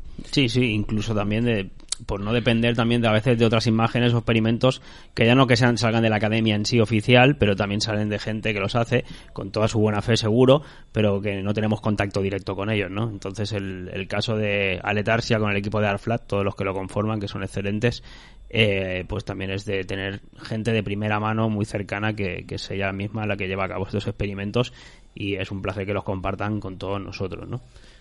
Bueno, pues eh, ahora mismo acabo de tener ciertos problemas y no sé si... Lleva rato con más, problemas, más, Julito. más, más problemas. Yo no sé. Mira, hoy está en contra mía la, la, la tecnología. La marmota. La marmota, la madre que la pa ahí. ¿eh? Y veremos Dejemos que hable, dejemos que hable Ale, capaz que a él le va bien. Posiblemente. Hombre, me gustaría que lo saludarais y por lo menos lo integrarais en la conversación, aunque fueras de audio. De Sí, audio estábamos yo- intentando hacer un poquito de tiempo, pero bueno. A ver, Ale, bienvenido a Canal 5. Creo que es la primera vez que estás aquí con nosotros. Un saludazo y gracias por sumarte. Muy buenas noches, chicos, allá. Creo que se escucha. ¿Se Sí. están escuchando bien? Sí, así es. Buenísimo, buenísimo. Bueno, Gracias. gracias, a todos. Gracias, Julio. Un placer. Gracias, igual. Eh, gracias por la presentación. Eh, muy, muy buena y acotada. Lo simple. Lo corto, bueno, dos veces bueno, como decimos acá. Y, claro, creo que lo que estamos todos y, que estamos todos alineados es en esto de tener nuestras propias evidencias. Y eso es lo que buscamos nosotros con el grupo Orflat acá en Argentina, junto con otros que lo hacen en el mundo también, ¿no? Pero es esto de, no creer tanto en lo que nos venden, que un- uno ya puede dilucidar y discernir que hay mucho humo dando vuelta, y el poder decir, ¿por qué no lo podemos obtener nosotros con los recursos que tengamos y con la colaboración entre todos? De poder decir, bueno, a ver, eh, subamos un globo, hagamos ciertas experiencias, eh, repliquemos la experiencia de Foucault, probemos los giroscopios, o sea, todas estas cuestiones que están en el ámbito eh, académico, en el ámbito de las ciencias y que a nosotros no nos cierra cuando uno los empieza a buscar esos, digamos, esas experiencias en libros o en lo que hacen otros. Y bueno, manos a la obra, eh, tenemos los recursos, los podemos juntar, tenemos la sapiencia, el conocimiento, la dedicación, eh, el tiempo, porque esto es un tema también de que somos seres humanos de a pie, cada uno con su trabajo, y le tenemos que aportar, además de estar con, nuestro linaje, con nuestro trabajo, etcétera, eh, la, unión y el tiempo y la dedicación para hacer todo esto, ¿no? Y como bien decían ahí los hermanos Varela recién, nuestra idea ahora, nuestro próximo proyecto es lanzar otra vez un nuevo, es un nuevo lanzamiento, un nuevo globo, batiendo récords de lo que ya veníamos haciendo. Ya tuvimos dos experiencias anteriores acá en la República Argentina eh, de globos de altitud. Uno que llegó aproximadamente a casi 22 kilómetros de altura, el segundo que llegó, el único que estuvo sobre un eclipse, sobre la visualización de lo que es el cono de sombra de un eclipse en la Patagonia Argentina, que llegó a más de 30.000 kilómetros, eh, 30.000 metros, y este que tenemos la idea, si juntamos todos los fondos y la colaboración y todos los materiales, poder hacerlo el, máximo, el próximo marzo, llegar a los 50 o más kilómetros de altitud, que es todo un desafío, porque los, digamos, estos globos meteorológicos que se conocen de altitud, que uno puede comprar económicamente, no están llegando a más de 36 kilómetros de altura. Llegar a los 50 implica toda una ingeniería, toda una adquisición de globos que salen muchísimo más caros. Y en eso estamos, en difundir lo que hacemos, más allá de que tenemos nuestras redes sociales y todo, los chicos ya las conocen. Iru nos colabora un montón siempre a través de su canal. De hecho, landing page para todo lo que es la colaboración eh, la, la armó Iru con el detalle completo de todo lo que la gente colabora, qué se va gastando, qué va aportando cada uno, porque esto merece la transparencia y la honestidad de, de todos los que colaboran, que a veces dicen, mira, quiero estar con vos allá, pero no podemos por la distancia, pero te colaboro con lo que nosotros denominamos el bill metal, porque es lo que necesita, o lo que se necesita para adquirir ciertos recursos, ¿no? Así que estamos con todas las fuerzas y las energías para poder llegar a marzo y, y, reunir todos los materiales necesarios para hacer el lanzamiento. Ahora te estamos viendo en pantalla, Ale. Creo que ha solucionado un poquito los problemas, Julio. Se te ve muy, bueno, se te ve muy bien, Ale. Sí. Se te ve muy guapo. Yo ya deseando en marzo también darte un abrazo que nos vamos a juntar allí con todos. Sí, Ale... le tenés que, vos, para Ale le te, te, tenés que referir como el capitán. Viste, está el titán, Bueno, dicen por ahí en Estados Unidos, y. Ale es el capitán. Capitán Ale. Ale, cariño, eh, un saludazo. Eh, para ir un poquito en concreto a- al lanzamiento del Lobo, ¿nos puedes contar rápidamente si será por la mañana, por la noche? Y eh, sobre todo, si pasa esos 50 kilómetros, ¿cuántas cámaras se dispone para que haya en el proyecto? Perdón, si David puede abrir, si pues, después se puede compartir el link donde está lo de la web también para ir pasando y demás. Vale, eh, enseguida lo, lo meto. sí, Está sí. Julio de capitán ahora, porque yo Sí, me he yo- tenido que bajar de la llamada para que fluyera un poquito mejor. Sí, Yo sí, la sí. acabo, la página de Airflat la acabo, la acabo de compartir en el chat para la, para la gente. Venga. Sí, tenemos nuestros los medios, la página web de Arflat, el canal de YouTube, pero principalmente para este proyecto en particular, eh, digamos, esta experiencia que uno apunta a realizarla en marzo por unas cuestiones de, de análisis meteorológico acá en el sur de la Argentina y todo, es, eh, a diferencia de los lanzamientos anteriores, en esta oportunidad lo que quisimos es hacerlo de noche, o sea, de manera nocturna. Nuestros dos lanzamientos anteriores fueron diurnos, este, la idea y el objetivo por el cual eh, se quiere lanzar el globo es poner una cámara, en este caso una cámara que ya la adquirimos, nos ha costado 1.500 dólares la cámara con la lente, y eh, es una cámara muy conocida, la marca Sony, Alpha, de alta sensibilidad a la luz, y que eh, esté en estas altitudes, ¿no? Y ver y obtener las propias evidencias de cómo se observan y qué se observa en esas altitudes en cuanto a las estrellas. O sea, nuestro foco principal en esto, más allá de poder llegar a ver eh, la morfología terrestre desde altura, es calibrar la cámara para que tenga la exposición a la luz necesaria en cuanto a la observación de estrellas y ver qué estrellas se ven a esa altura, constelaciones, etcétera, cómo se ven. ¿Por qué esto? Porque la gran duda es que cuando uno empieza a buscar información y la gran contradicción desde la parte de los organismos oficiales, desde videos y de un actornautas, como llamamos nosotros, es siempre esto, ¿no? Que muchos te dicen sí, se ve espectacularmente bien y otros te dicen no, se ve espectacularmente todo negro. Y eh, si bien hay muchos lanzamientos de otros amateurs y casi profesionales que han lanzado globos y siempre las cámaras es como que están ajustadas para una exposición a lo que es la superficie terrestre, la idea es lanzar este globo desde un lugar muy importante de la República Argentina, que es el Parque Leoncito, es un lugar ubicado en la provincia de San Juan que tiene la particularidad de tener eh, un centro astronómico muy importante de la Universidad de Yale, compartido acá con la parte científica argentina, en el cual tienen observatorios que miran y se dedican a observar al Sol y a las estrellas.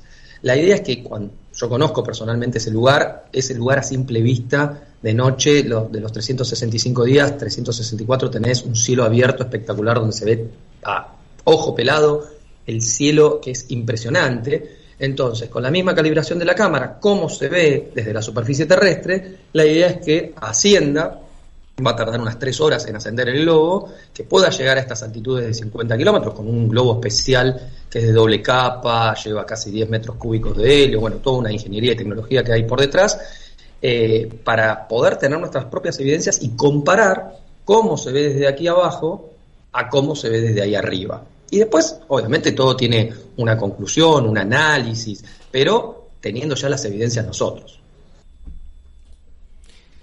Perfecto. A ver, me meto, digo, Sí, sí, sí. importante, ta- importante también porque, por lo que decía Ale ahí al final, hay como dos o tres cositas que se mezclan. La primera es que dentro del modelo eh, heliocéntrico de la teoría del Big Bang, la luz supuestamente eh, son, si bien algunos se modela como onda a veces y se modela como partículas, en definitiva, en la vida real, supuestamente, nosotros podemos observar estrellas que supuestamente están muertas ya, que han desaparecido y que la luz nos está viajando y está llegando a nosotros, pero que en realidad, ¿por qué llega? Porque la luz en ese contexto son fotones, son partículas que tienen la propiedad de viajar en el vacío. Y entonces ahí empieza este quilombo que es, una cosa es viajar y otra cosa es propagarse. Una onda no viaja, una onda se propaga. Y para propagarse tiene que haber un medio. Y entonces, si el espacio no está vacío y hay un medio, puede ser que sea ese éter que tanto en aprieto puso a la ciencia oficial desde siempre, porque lo que menos se entiende en la ciencia hoy en día es la luz. ¿Qué es la luz? ¿Qué, ¿De qué está hecho realmente? ¿Por dónde transita la luz? ¿Por dónde se propaga? Etcétera. Entonces, como bien dice Eric Dollar en uno de sus de, una charla que tuvo una vez con este con una persona que lo intercedió ahí en la calle, dijo, cuando uno no puede ver las estrellas en el espacio exterior, todas las teorías colapsan, dado que en realidad esas estrellas pueden ser instantáneas, pueden ser soluminiscencia, puede ser cinemática, y eso empezaría a decir dónde carajo estamos. Entonces no hay millones de kilómetros de distancia. Y entonces, ¿dónde va todo el dinero de las naves? ¿Y a dónde están yendo? ¿Y dónde está la película que están filmando en la ISS? Y, se, y empieza a ver toda una cadena, un, un, castillo de naipe que se empieza a desarmar. ¿Qué pasa? Nosotros lo que tenemos es siempre la opinión de los astronautas. Desde que se pudo hacer a, eh, libre esta idea de que viaje el turismo espacial, los civiles, pero claro, sale dos millones y medio de dólares ir a una cápsula de Virgin Galactic o de este Blue Origin en este caso, y además que te hacen todo un fichaje que no te dejan subir a cualquiera, obviamente van de a seis personas que tienen que pertenecer a cierto grupo, sin embargo William Schaffner al igual que otros, al principio cuando bajaron dijo que todo se veía negro. Y nosotros lo que queremos ver es, está bien, los ojos de William Schaffner son de William Schaffner, no son los ojos de la humanidad. Y los astronautas a veces se confunden, dicen que se ven, otros dicen que no se ven. Entonces queremos siempre la excusa, ¿por qué la NASA no muestra las estrellas? No, porque en realidad no tienen ajustado el lente y el obturador de la cámara para filmar las estrellas. Bueno, son todas excusas tras excusas. Entonces nosotros lo que queremos es hacer caer ese castillo de naipe.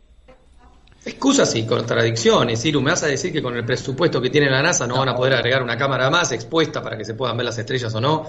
Entonces eso es lo que hace ruido y es lo que a nosotros nos moviliza, nos motiva como para hacer este tipo de experiencias. Más allá de otras experiencias, como han nombrado ahí también, que hemos hecho con respecto a un péndulo que, que no se movió nunca y la única refutación que nos han planteado es eh, llevándonos a una teoría relativista, donde ya sabemos de dónde proviene todo eso.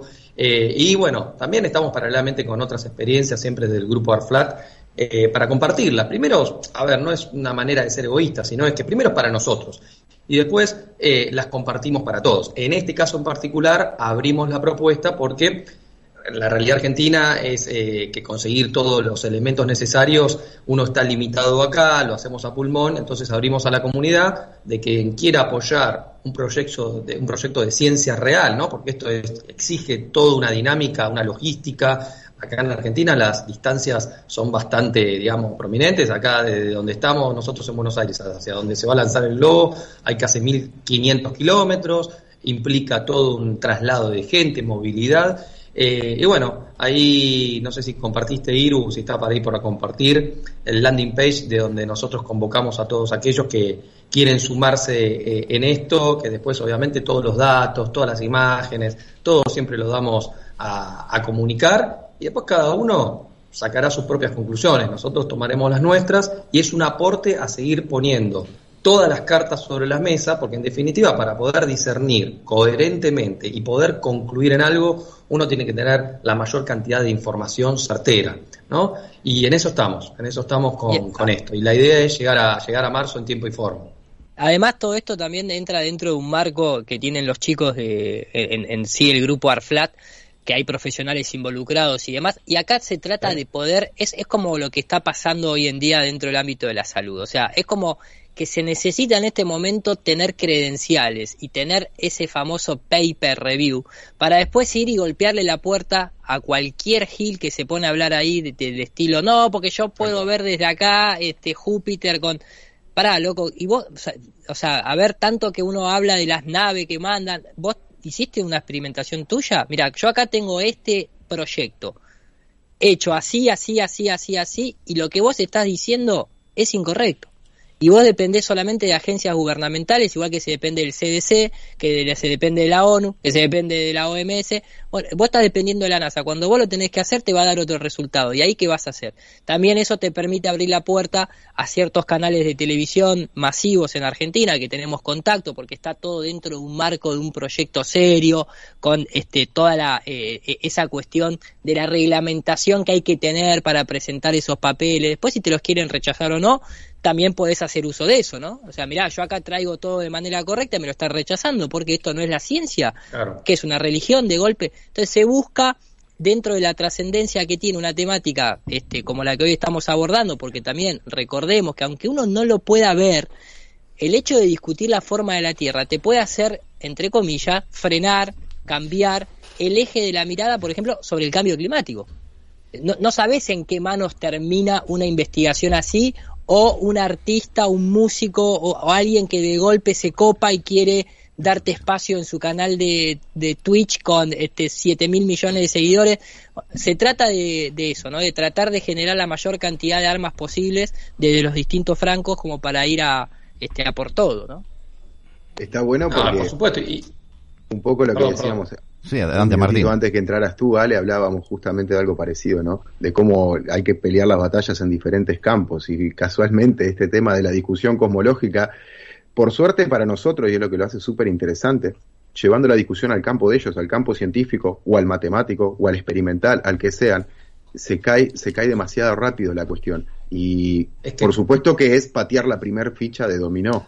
Después, todas las que caigan en consecuencia ya depende de cada uno de la honestidad que uno tenga, pero este tipo de cuestiones te patean una ficha de dominó, sí o sí. Tal cual, una vez que derrumbás los pilares eh, fundamentales impuestos, ¿no? los que están impuestos, eh, digamos, uno empieza a ver también este famoso dicho, ¿no? Que cuando se hunde el barco, las ratas empiezan a, salir por todos lados, y acá empezás a ver que en muchos aspectos eh, hay cada vez más contradicciones, ¿no? Es como que a veces tiran manotazo vagado en un montón de cuestiones, pero bueno, pero para eso justamente tenemos que salir del articulado de todos estos colegiados, estos sistemas colegiados y tener nuestras propias evidencias, ¿no? Ya sabemos que las creencias a veces nos conducen a cuestiones problemáticas y acá no es una cuestión de creer, es una cuestión de decir, mira, tal cual, lo hacemos nosotros, hmm. eh, hay toda, a ver, eh, a mí no me gusta esto de poner la honestidad sobre el tapete. En realidad se hace, y todos los que participamos de ARFLAT, que vienen de diferentes rubros, profesiones, de hecho hay mucha gente que compone el grupo, ya somos más de 20, en el cual eh, no están parados en una mirada de esto de poder negar que la Tierra sea una bola, al contrario todavía están bajo ese paradigma. Y, muchos de nosotros, nosotros estamos parados del paradigma de que lo que nos ofrecen como todas estas medidas, la forma de donde estamos parados todos los seres humanos, no es una bola. Pero eso no quiere decir que podamos trabajar de forma uniforme en pos de la verdadera ciencia. Ale, Ale eh, quería, soy Julio, soy Julio, García. Eh, quería, Julio, ¿qué tal? Eh, quería, quería preguntarte porque hay cosas que son injustas, ¿no? ¿Cómo podía ser que vosotros que utilizáis materiales de todo, materiales que utiliza incluso la ciencia o la pseudociencia, vamos a decirlo así, pero claro, ya lo utilizáis vosotros y ya no, ya os toman como, como, como, tontos, ¿no? Vaya, la loba también quería hablar. Em, quería decir, pues eso, eh, no quería centrarme, pero que, que a vosotros, aún utilizando todo tipo de aparatos y de mecanismos que utiliza la ciencia, vosotros no sois ciencia. A mí, me tiene que explicar algo porque yo creo que me he perdido. Y bueno, pero eso es eh, la primero un preconcepto que está grabado en muchos de los que están parados sobre un paradigma de no darse lugar a dudar y aprovechar la ridiculización hacia el otro, claro, ¿no? Claro, eh, porque eso es fundamental. Y por otro lado, tal cual como tú dices, el sentido de utilizar elementos que los puede utilizar cualquiera. A ver, un hilo, con un péndulo, una masa colgante, lo puede hacer cualquiera, lo puede replicar cualquiera. Y eso quizás es lo que genera más bronca, más estupor, ¿no? Porque ¿cómo puede ser que estos muchachos, haciendo simplemente bien hecha la experiencia como corresponde, tomando todos los recabos, de hecho ahora, eh, hago un paréntesis, eh, estamos paralelamente con otra experiencia de poder lograr un récord Guinness, por más que después no va a ser reconocido, en generar el péndulo más alto en la historia que se haya hecho colgándolo de 120 metros de altura. Creo que el último registrado está registrado en Rusia con alrededor de 97 metros de altura y el anterior es el que supuestamente Foucault colgó aproximadamente a 70 y pico metros, 67 metros de altura. Entonces, replicar esa experiencia, ver cómo se comporta y también eh, plantear lo que planteamos nosotros con el péndulo inmóvil, eh, lleva a, a, generar en muchos eh, estupor, eh, más allá de los troles y todo que sabemos que existen, pero también a generar en otros eh, la duda de, miren, esto es mucho, a ver, nuestra función también es motivar, motivar a que otros se vayan sumando y empiecen a replicar cada vez más todas estas experiencias y puedan decir, ah, mira, tengo la capacidad de hacerlo, lo puedo hacer acá en España, en Colombia, donde sea, y cuando cada vez se suman más, digamos, bueno, ahí no les va a quedar otra a los muchachos que decir, bueno, a ver, ¿Cómo es esto? Porque por ahora se viene ridiculizando, pero en algún momento se va a tener que poner sobre la mesa. Ale, eh, a ver, otra duda. En mayo me parece que vais a lanzar el, el objeto, digamos, en marzo, ¿no? en marzo. En marzo mes que viene ya. O sea, ya la, idea, la idea es que juntamos todos Bien. los recursos y hacerlo en marzo. En sí. marzo, en marzo. ¿Os han puesto algún impedimento o todo ha surgido como se pensaba y como estaba planeado? ¿Teméis de que por a lo mejor... Ahora... Sí, o teméis que quizás de aquí a marzo, que queda un mes pueda pasar algo. Porque claro, estamos, estamos luchando contra el monstruo, no nos olvidemos. Ya sucedió, Mira, Julio. Julio, ¿eh? bueno, por eso, por sucedió. eso, por eso, por eso. Exactamente, me sacó Eso la palabra es. de la boca Eso, ahí. eso. Ya sucedió eso y nos sucedió con el primer lanzamiento. Claro, por eso lo fue digo.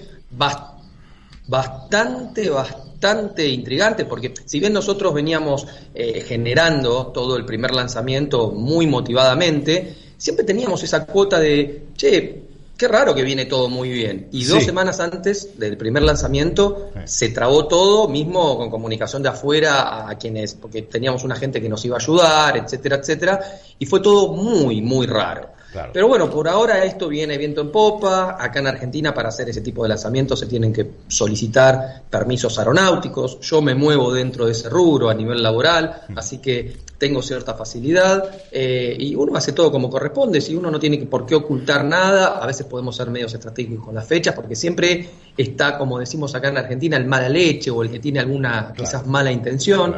Pero bueno, a ver, focalizamos y ponemos todo en energía de que va a salir todo bien. Eh, nos Claro. falta todavía reunir un par de recursos para comprar ciertos materiales, pero bueno, eh, si no los llegamos, si no llegamos a, con todo a marzo, lo podemos postergar para unos meses. Siempre nos viene en contra la meteorología, pero bueno, nosotros en el grupo Bueno, eso, estamos todos dedicados para, para llegar a marzo. Con eso, con la meteorología contamos. Puede ser favorable o desfavorable, eso está claro. Pero claro, en experiencia, vosotros ya tenéis la experiencia que en la primera vez ya os pasó y esto serviría para acabar aprendiendo. Es decir, que, vale, todo pinta muy bien, que está muy bien, pero que tengáis muy claro eso, que, que, que hay esa Y- gente sí, estúpida, Julio, esa gente... sí, de hecho, de hecho el, hay un dicho acá que dice el que se quema con leche ve la vaca y llora. Sí. El segundo lanzamiento, el segundo lanzamiento lo hicimos completamente sin avisar a nadie. Mejor. Ahora lo puedo decir, ¿no? Tal cual.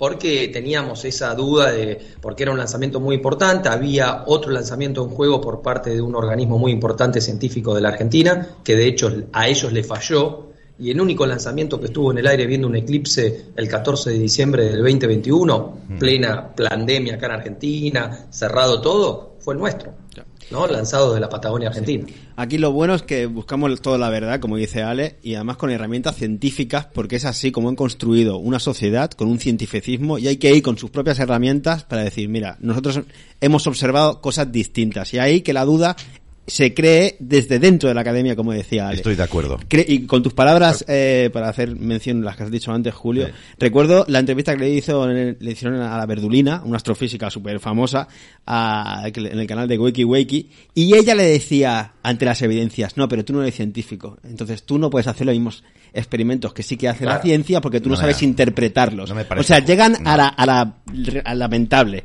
A lo más barrio bajero. Sí, sí, con, con unas sí. conclusiones absurdas. Muy Así triste.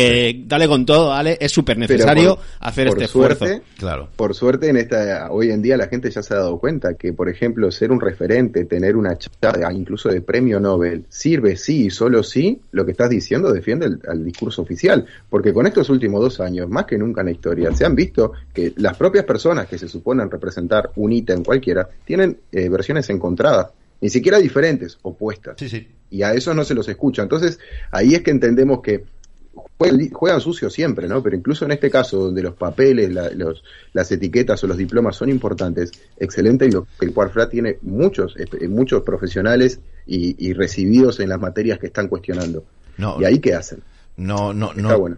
No dudo de las palabras de, de Jordi, me parece muy barrio bajero que, te cual, digan, ¿eh? no, no, que te digan que Tal tú no cual. puedes hacer ciencia porque tú no eres científico. Perdona, ¿me estás hablando en serio?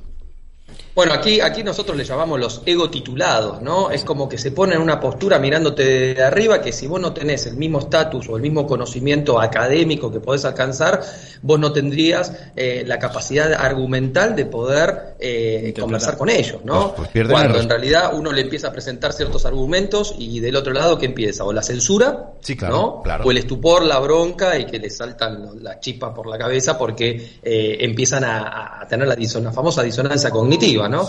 Pero bueno, esos son los caminos que generalmente encontramos frente a otro. Por suerte, por suerte, dentro de nuestro grupo, por ejemplo, tenemos un licenciado en física que mismo él se está replanteando, porque claro, al principio colabora con nosotros siempre desde el paradigma académico oficial y hoy en día está diciendo, upa, eh, hay cosas que ya me están resonando. Bueno, eh, quizás motivar a, a generar la duda y después encontrar, porque también viene el post, después de todo esto es, ok, no es como nos dicen, bueno, como es.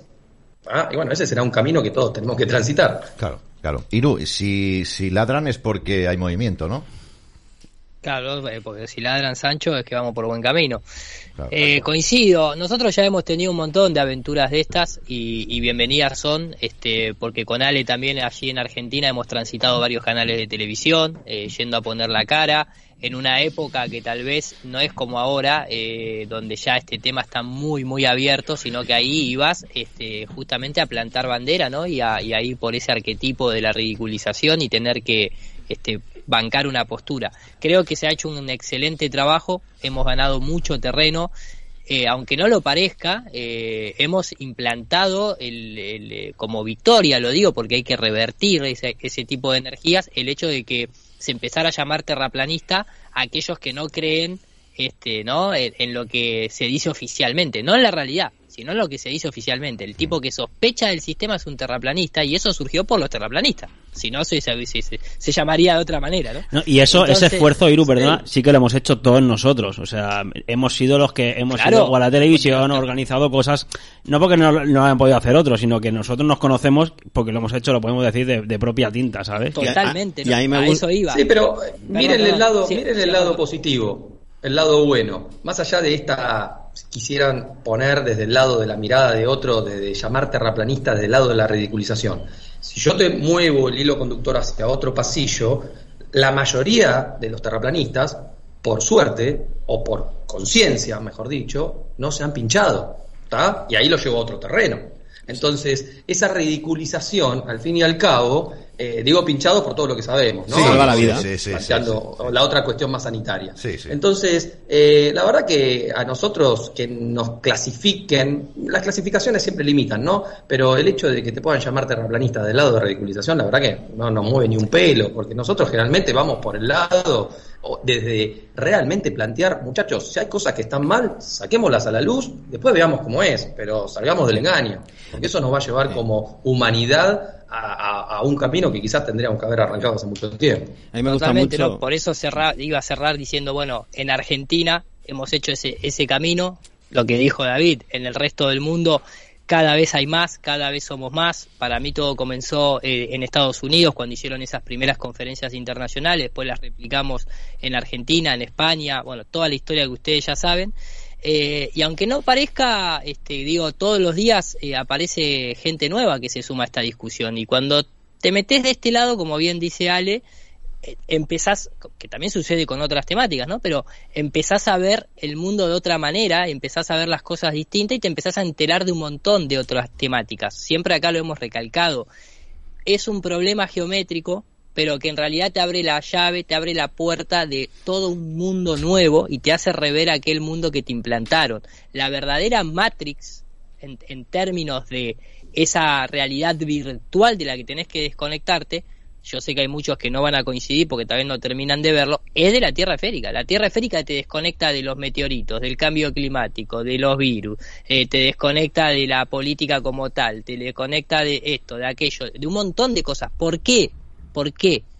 Porque en realidad los que nosotros hoy discutimos denunciamos y decimos, che, mira, en la ciudad de Londres, en el, en, en, el City de Londres, tienen su arma económica. En Washington, D.C., en el Distrito de Columbia, tienen su arma militar. Y en el Vaticano tienen su arma religiosa. Pero pará, esos mismos, te estás olvidando un, uno de, las, de los ítems principales. El poder de ellos arrancó cuando pudieron crear la doctrina copernicana entonces, si tenemos que destruir el árbol, hay que ir a la raíz. Y la raíz, aunque no lo entiendan, es la doctrina copernicana. No es el cambio climático, no es Washington DC, no es este, la City de Londres, ni es el Vaticano. Es una doctrina que no tiene tierra y está instalado como un fucking software en la mente de todas las personas. Por algo es la primera herida que dijo Freud. Bueno, sea como sea, a mí me gusta mucho también la definición, la definición que dice siempre Ale, ¿no? La realismo y vamos a encontrar la verdad entre todos, así que bienvenido a toda esta experimentación que hacéis además con tanta conciencia y conocimiento. Lo último, no, no nos olvidemos, digo, dentro, después lo, lo, lo pondremos ahí en la caja de comentarios y lo compartimos. A ver, eh, todo esto se necesita. Por suerte ya se compró el cuerpo de la cámara, donaron las cabañas para el hospedaje, donaron el cilindro con el gas de helios, se compró hoy el lente, uno de los lentes que se necesitaban, falta comprar eh, un parte de electrónica y falta comprar este lo más caro que viene de Estados Unidos, que es el globo, porque es un globo especial pero ahí en la página web, en NUR para todos, si van al botón de eventos, abajo dice ARFLAT este, 3.0, ya hay mucha gente que, gracias a todos, este, realmente los que han donado tanto en Argentina como también la parte de Estados Unidos, porque yo este, esto también lo comunicamos en los programas que yo estoy los domingos de Globebuster en Estados Unidos y, y demás, y creo que faltan algo de 1.500 dólares juntar, Obviamente cuando uno lo dice es un número enorme, pero ya se juntaron 2.100 o 2.200 aproximadamente. Ya por suerte se compró todo eso. Y bueno, aquellos que quieran y que puedan colaborar, obviamente aparecen en la lista de colaboración. El grupo Arflat siempre ha sido muy transparente en, todo eso, lo pueden ver en los videos grabados, se muestran los tickets, se muestra todo el camino recorrido. Acá nadie se lleva plata este, de, ninguna índole. Eh, así que aquellos que tal vez puedan colaborar, nada es poco o sea, hay gente que en Argentina ha colaborado literalmente con 800 pesos, que es como haber donado con 12 centavos de dólar, literal. Entonces, este, acá los chicos necesitan de, lo que de lo del mínimo y del máximo. Hay gente que ha donado y, más allá, este, disculpa Iru, 300 dólares, ¿no? Este, perdón, cierro con esto. Como es el caso de Alfito Basile y demás, así que todo es bienvenido y, desde ya las gracias a aquellos que tal vez este, en un futuro colaboren para, para poder seguir.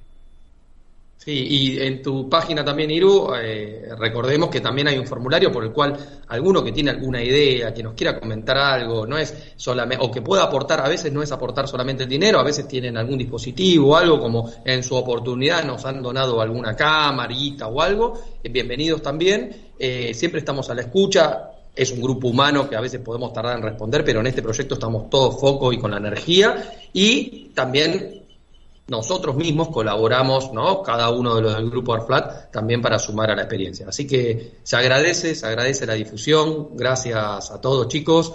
Eh, y les daré un abrazo cuando estén acá, que sé que van a venir, tanto Martín y David y Jordi, eh, no sé quién viene, pero y Iru creo que estás por venir también, así que todos, todos los que estamos acá, nuevamente. Menos, a Julio, que lo dejamos trabajando en Canal 5, ¿no? Porque no Pero nos va a representar allá muy bien como lo está haciendo, así que... Gracias. lo dejamos cuidando el tinglado a Julio. Sí, aquí cuidando las ovejas, ¿no? Como dicen, nunca mejor dicho. Es un mundo difícil, eh, Julio. Pero es importantísimo eh, lo que quería comentar hoy. Es importantísimo porque veo que en el chat, como siempre, ¿no? Mucha gente este tema le, le da mucha mucho, un paredón, no se animan a avanzar por ahí. Digo, seamos coherentes, si hoy día hay profesionales y personas que han pasado por el sistema educativo y hoy han llegado a conclusiones diferentes, digo, no seamos tontos, quiere decir que el sistema educativo debe ser analizado, porque por un lado o por el otro ha fallado.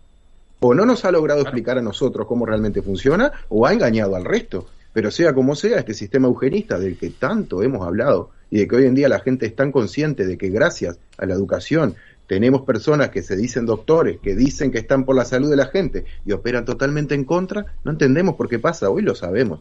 Entonces, animarse a ir un poquito más allá. Animarse a que la discusión sobre si la Tierra es plana o no, que no quede en el chat de Canal 5 de hoy, como veo que pasa. Que vayan un poco más allá, vayan a los canales, vayan a ver información de la propia boca de los que defienden esta postura y no de Antena 3, por ejemplo. Para ir Así terminando, nada, sí, para ir terminando, Ale, eh, quería preguntarte que quedan 36 días. Supongo que los nervios también es un factor importante porque se acerca el día, hay mucha responsabilidad, queremos hacerlo bien y, bueno, en fin, supongo que los nervios están ahí, ¿no? Sí, nervios siempre y el seguimiento de la meteorología desde ahora. Claro. Estamos cada dos, tres días chequeando la meteorología. Pero nada, a ver, siempre nos salió todo lo que hicimos desde el grupo Airflat, traspié o no traspié, siempre terminó en buenos resultados. Así que, y uno siempre aprende de todas las experiencias. Y creo que también eh, el principal factor es motivar, motivar a que otros se sumen y que si no nos quieren creer a nosotros, porque están en su derecho, bueno, que, que se motiven a realizar sus propias experiencias también. Eso es lo valedero.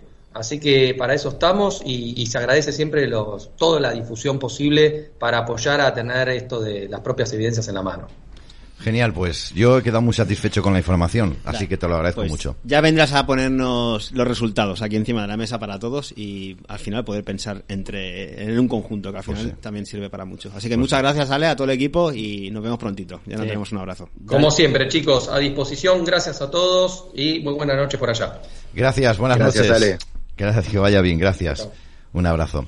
En fin, bueno, por lo menos un proyecto, es, es- no es un proyecto, es una ilusión. Es que, claro, aquí, No, hay, no, aquí hay es- muchos más factores. Es, es un proyecto Claro. con mucha ilusión. Las dos cosas, sí, ¿no? que- Una experimentación total. Mira, nosotros también hicimos la experiencia de lanzar un globo, aparte de otras mediciones de larga distancia, y es, aprendes muchísimo. pues, son cosas nuevas y te encuentras con, con retos en el camino, en el momento, después para ir a buscar el globo. Es, un- es toda una vivencia muy, muy bonita de hacer, así que también animar a todo el mundo a que, a que lo haga.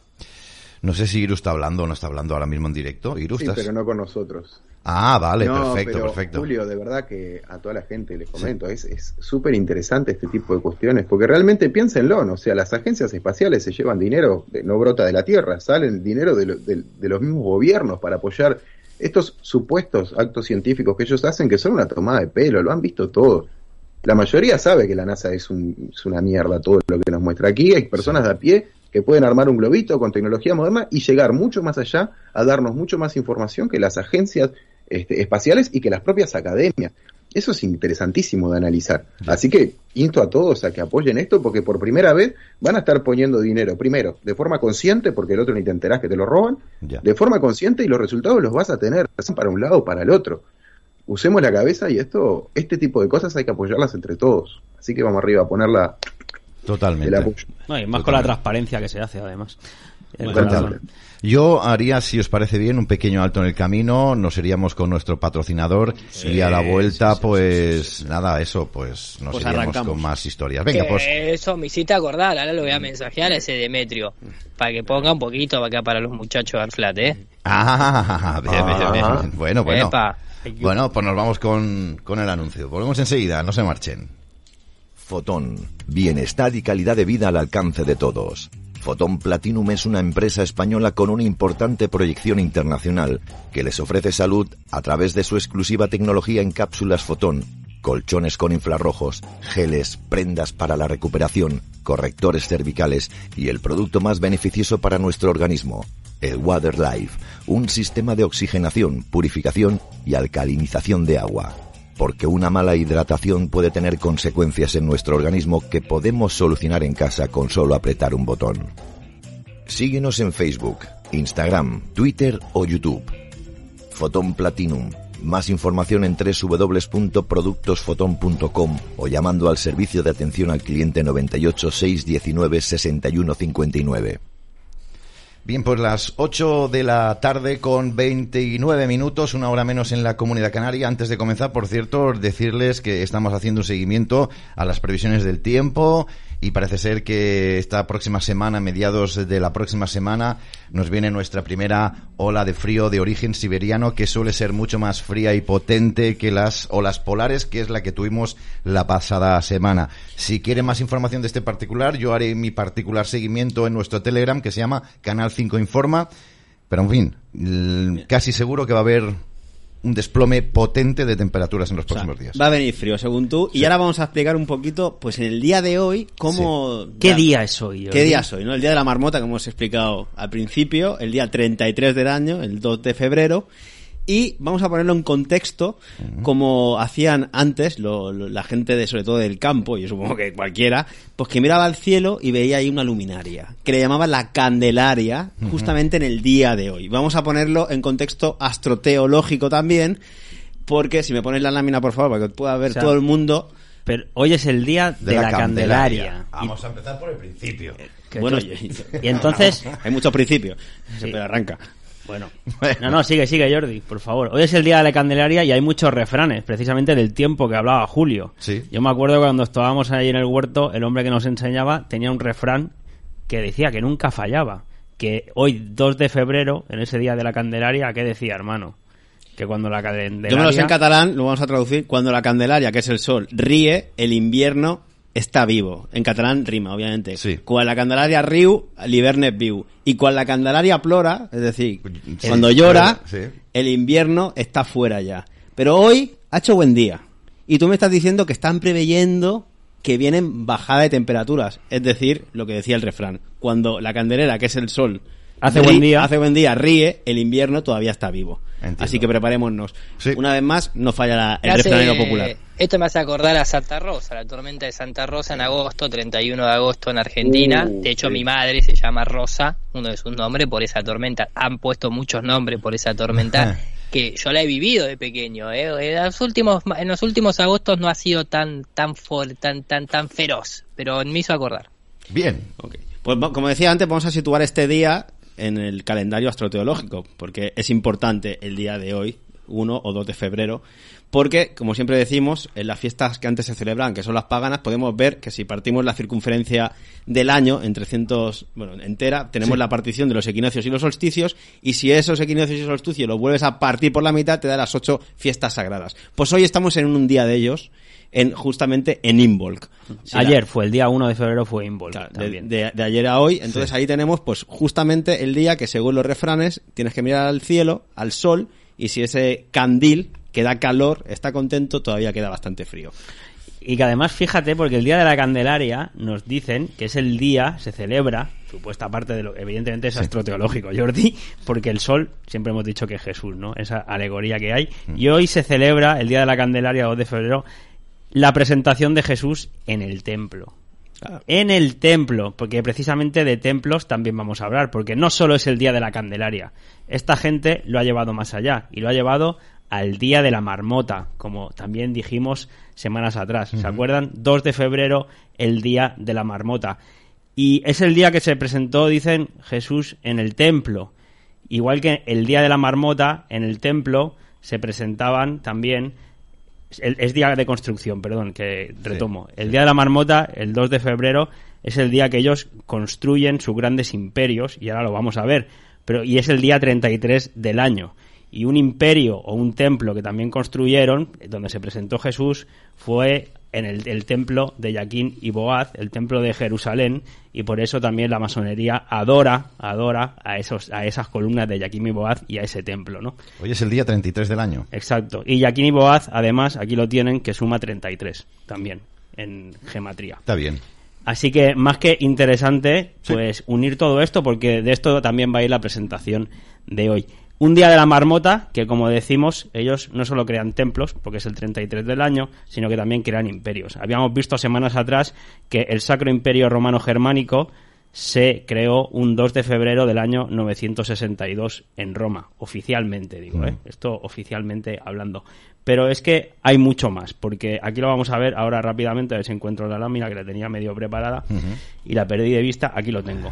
El imperio europeo más importante, que duró más de 800 años, fue el Sacro Imperio Romano Germánico, fundado el Día de la Marmota del año 962, Joder. que fue la fecha de la coronación de, de la coronación de Otón I, que se considera este hecho el principio de ese imperio. Pero luego el imperio se siguió expandiendo. Primero hacia el oeste, incorporó a Borgoña, la del aspa, Julio, la de la sí, bandera sí, que tenías aquí, y eh, acogió el norte de Francia y Países Bajos. ¿Y cuándo se hizo esto? Pues también el 2 de febrero del año 1033, otro día de la marmota. Pero además también tenemos que después se expandió hacia el este, donde se establecieron las tierras marianas, las de Estonia y Letonia. Otro día de la marmota, un 2 de febrero, esta vez del año 1207. Así que les gusta montar imperios también en el día de la marmota, Y muy pendientes de las fechas. el 2 de febrero. Mira, otra que podemos señalar aquí, porque todo esto sale en el libro que, que les compartimos toda esta información. El 2 de febrero de 1386, el Gran Ducado de Lituania y el Reino de Polonia se unieron, otro imperio. Pero más adelante también, el 2 de febrero de 1518 fue cuando las Cortes de Valladolid acuerdan incorporar a las Indias Occidentales a la corona de Castilla. Otro 2 de febrero, ¿eh? Otro 2 de febrero, otro día de la marmota, esta vez de 1536, fue cuando se fundó la, la ciudad de Buenos Aires. ¿Qué te parece? Me ¿Eh? parece Otro día de la marmota. Otro día de la marmota, en 1543, fue cuando acordaron la colonización de Filipinas por parte de España. Muy Y bien. otro día de la marmota, el 2 de febrero de 1625, fue cuando se fundó Nueva Ámsterdam, la que acabaría siendo Nueva York. ¿Y hoy qué habrán acordado? Bueno, hoy nos estamos acordando de ellos, Por lo les menos. estamos destapando un poquito los hechizos, los trucos de los magos. Por lo menos, sí, sí. Así que bueno, pues la- el día de la marmota y no me quiero acordar, no me quiero olvidar también que otro día de la marmota, un 2 de febrero, esta vez de 1848, se trató, se firmó el Tratado de Guadalupe Hidalgo en el que México perdía ante Estados Unidos los territorios de Texas, Nuevo México y Alta California. Y ya para acabar también, bueno, también se fundó Dallas, un día de la marmota de Cuántas casualidades, 1856 y y la última ya que te pongo, un 2 de febrero de 1949, otro día de la marmota, fue cuando el primer ministro se declaró unilateralmente, además, obviamente no podía ser de otra manera, que Jerusalén formaba parte de Israel. Joder, cuántas casualidades, tú. Todo un día de la marmota, parece ser que todo se repite. Qué bien. Yo creo que esta última es la más importante de todas. creo. Muy importante. Joder. En el día 33 del año. La vida está llena de casualidades, ¿verdad? Es que... Pero hoy, Julio, si os parece, vamos a ir con la presentación, Sí. obviamente relacionada con todo esto. Y vamos a hablar del juego del ahorcado.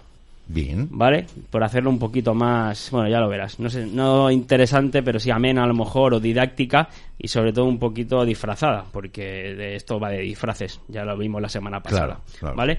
Recuerden que la presentación forma parte de la información que nos ha dado el compañero Aingeru García San Martín, El poder de la magia, en su libro recién sacado, que la semana que viene compartiremos el enlace para poder descargarlo para todos ustedes, que está ahí ultimando unas cositas él.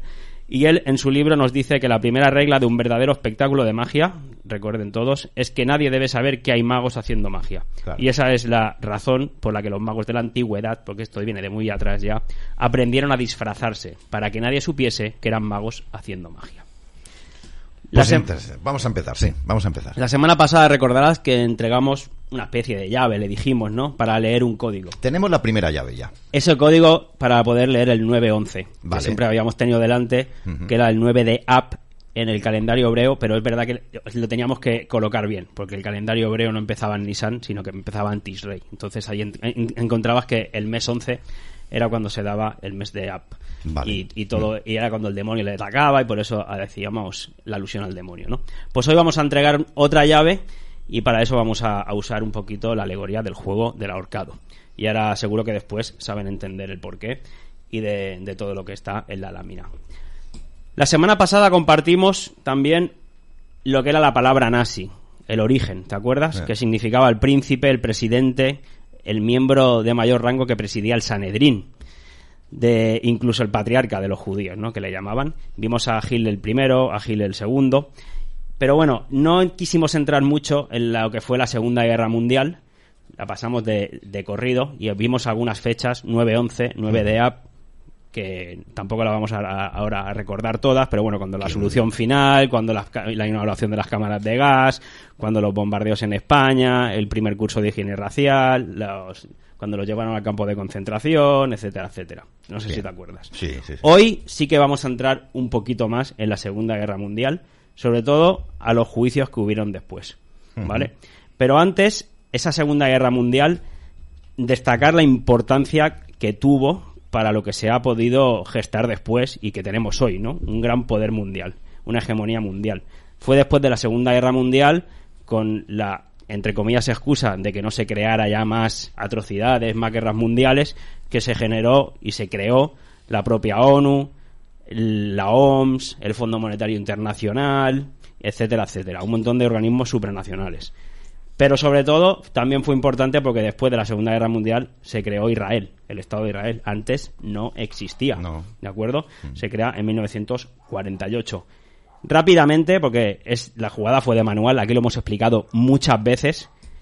Esto empezó en la Primera Guerra Mundial, cuando entra Estados Unidos en la Primera Guerra Mundial a cambio de que los ingleses, que tenían controlados los territorios de Palestina, se los cedieron a los Rothschild. A los Rothschild directamente. La carta va dirigida a los Rothschild. Entonces, así acaba la Primera Guerra Mundial, cediendo unos territorios palestinos que estaban en manos de los ingleses y se los ceden a los Rothschild. ¿Vale? Eso es gran jugada. Pero claro, esos territorios faltaba poblarlos después. Porque una cosa es que tengas la tierra, pero luego tienes que llevar a gente. Y bueno, entre otras cosas, ¿cómo se llevó allí a gente? Pues con los acuerdos de Javara. Los, los- los acuerdos de Javara también los hemos comentado aquí alguna vez. Rápidamente fueron los acuerdos entre la principal organización sionista mundial y los nazis. ¿Para qué? Para llevar allí a todos los judíos que habían en Alemania y los llevaban con destino a Palestina.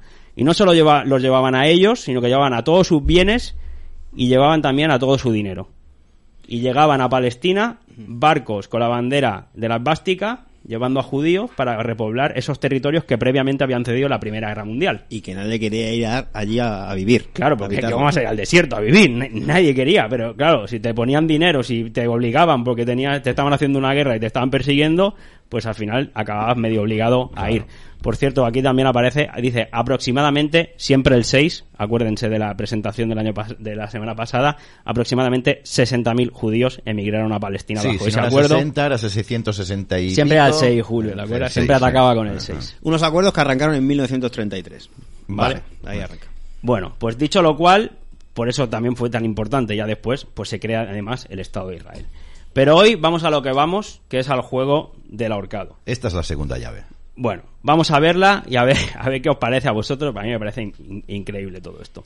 Pero bueno, los juicios de Nuremberg, como hemos dicho. Acaba la Segunda Guerra Mundial y tienen lugar los juicios de Nuremberg. Aquellos procesos judiciales emprendidos por iniciativa de las naciones aliadas que fueron las vencedoras al final de la Segunda Guerra Mundial en los que se determinó y se sancionó a los responsables dirigentes nazis, ¿vale? Contra, por abusos contra la humanidad, por todos los crímenes que habían cometidos en ese tercer Reich.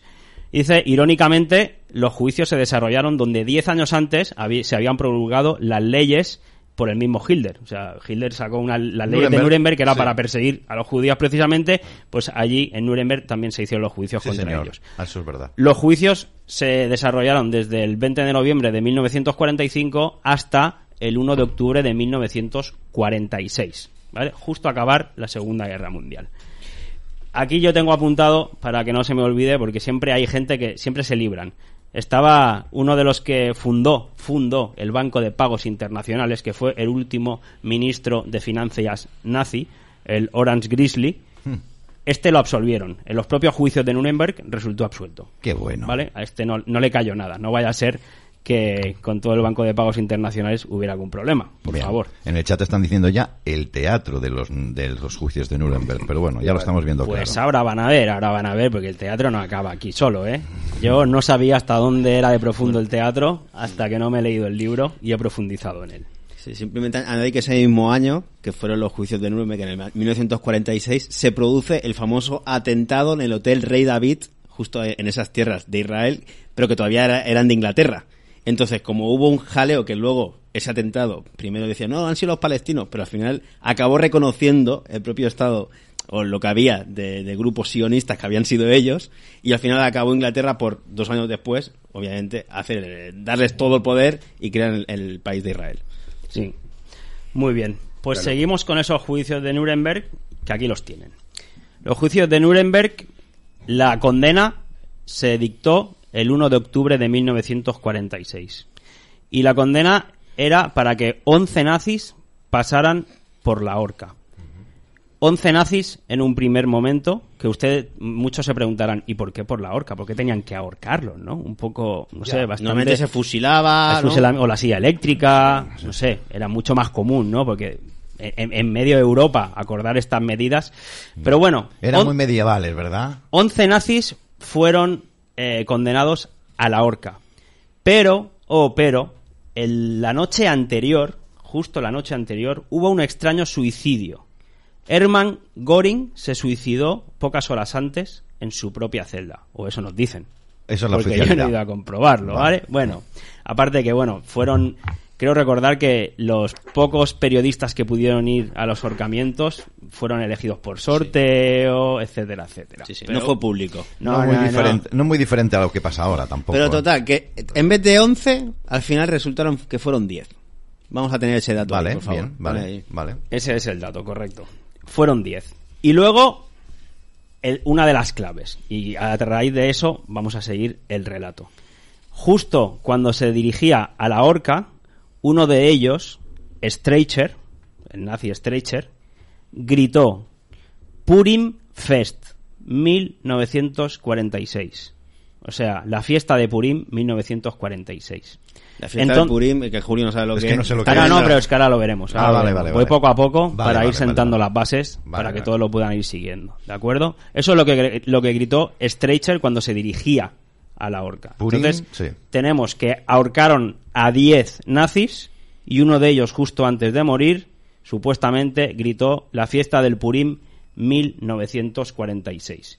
Búsquenlo porque lo van a encontrar. Incluso yo he encontrado aquí, lo, lo vamos a compartir con ustedes, una, una nota de, del ABC, que se, de, de hace, de hace años ya, ¿eh? pero aquí la tienen, la nota. Te la hago más pequeña, Julio. Sí, por favor, porque tengo ya Las, para la las locas respuestas de los criminales nazis antes de, de- de ahorcarlos, ¿no? Por, por un verdugo, encima el que los, el que los ahorcó era un, un militar, un el verdugo, que era alcohólico, bueno, muchas cosas recientes después de, de este hombre que pasaron después. Pero bueno, incluso aquí, aquí pueden, pueden ver en la nota, o sea, búsquelo que lo van a encontrar, me refiero, lo que gritó esa fiesta del Purim, que la gritó Streicher justo antes de morir. Aquí estaba más abajo, por Ujú. aquí creo que salía. Eh, bueno. Da igual. Se la, no, que- sí. se la quería que la vieran, pero que, que es, es- es conocido esto. Este, aquí lo tiene. Mira, aquí lo el tiene. Purim Fest de 1946, etcétera. Pues vamos a Una seguir. referencia a la fiesta judía que... Ahora vamos. Venga. Purim Fest. Vale. ¿Qué significa Purim, Julio? Pues es lo que vamos a ver en la próxima lámina. Purim Fest significa, aquí la tenemos. mm, está, está la loba inquieta hoy. Está la ¿eh? loba en- Está la entre loba. los problemas que tengo, la loba y, Aquí mi- lo y tenemos. mi prima... Purim es una fiesta judía que se celebra el día 14 del mes judío de Adar. Y se conmemora el milagro relatado en el libro de Esther, que forma parte de la Biblia, en conmemoración para eh, eh, lo que ocurrió en ese episodio, ¿vale? Mediante el cual, gracias a la intervención de Esther, que era judía, que ocultó sus orígenes judíos, se logró sobrevivir a un intento de ser ella aniquilada bajo ella y todo el pueblo judío bajo el mandato del rey persa Asuero. Entonces, eso es la fiesta del Purim y eso se celebra de, de- ya lo veremos cómo se celebra además. ¿de acuerdo?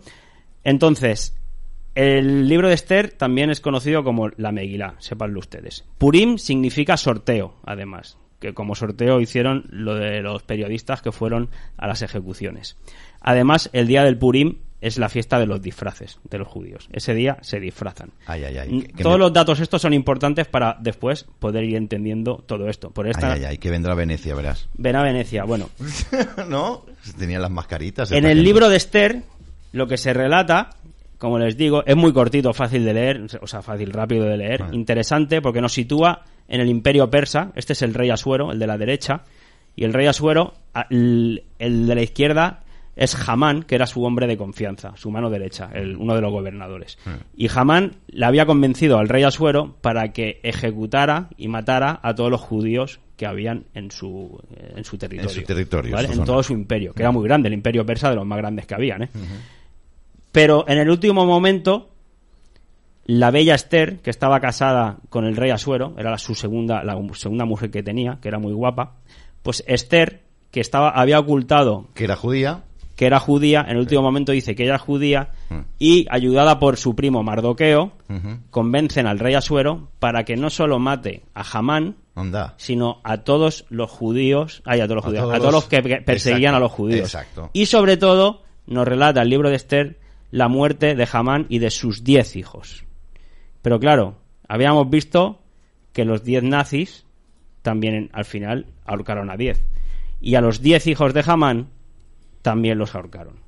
Ahí está la primera relación. Es como un ritual, digamos. Es como un ritual que es mucho más profundo. Entonces estamos viendo ya una relación de 10 por un lado y 10 10 pero de otro. de Esther, pero sí. claro, todo es mucho más profundo, porque Sí. además ahora, ahora verán la historia de dónde viene. Así Vale. que vamos a ella a verla un poquito. Chicos, si queréis meter bocado vosotros, podéis ir comentando algo, ¿eh? Yo estoy escuchando perfectamente, pero vamos. Dale, dale, para no perder Sí, el ritmo, no te exacto, preocupes. sí. Sí, sí, viene muy bien. Adelante. Bueno, en el libro de Esther, como les digo, pueden encontrar este relato de cómo convencen al rey para que al final vaya contra los que iban, contra los judíos y los mate a todos. Este es el libro de Esther. Es un rollo conocido como la Megila.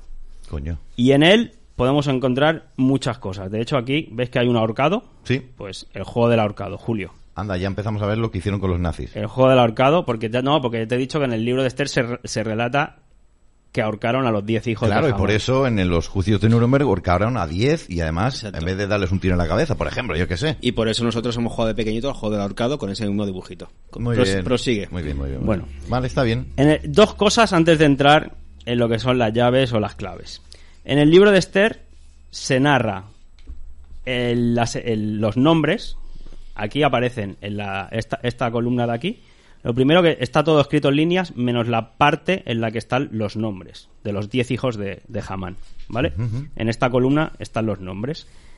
Y en, en esta columna de la izquierda está la letra Bet, que significa, por ejemplo, sería mm, mató a este y a este, y a este, Vale. y a lo otro, ¿vale? Entonces es un poco absurdo estar diciendo, hacer primero una columna simplemente para decir y a, cuando en todo caso, eso ya llama la atención en sí, ¿no? Aingeru en su libro nos dice ya que es- son como llamados de atención los dobles testimonios que dice él siempre que algo esconden.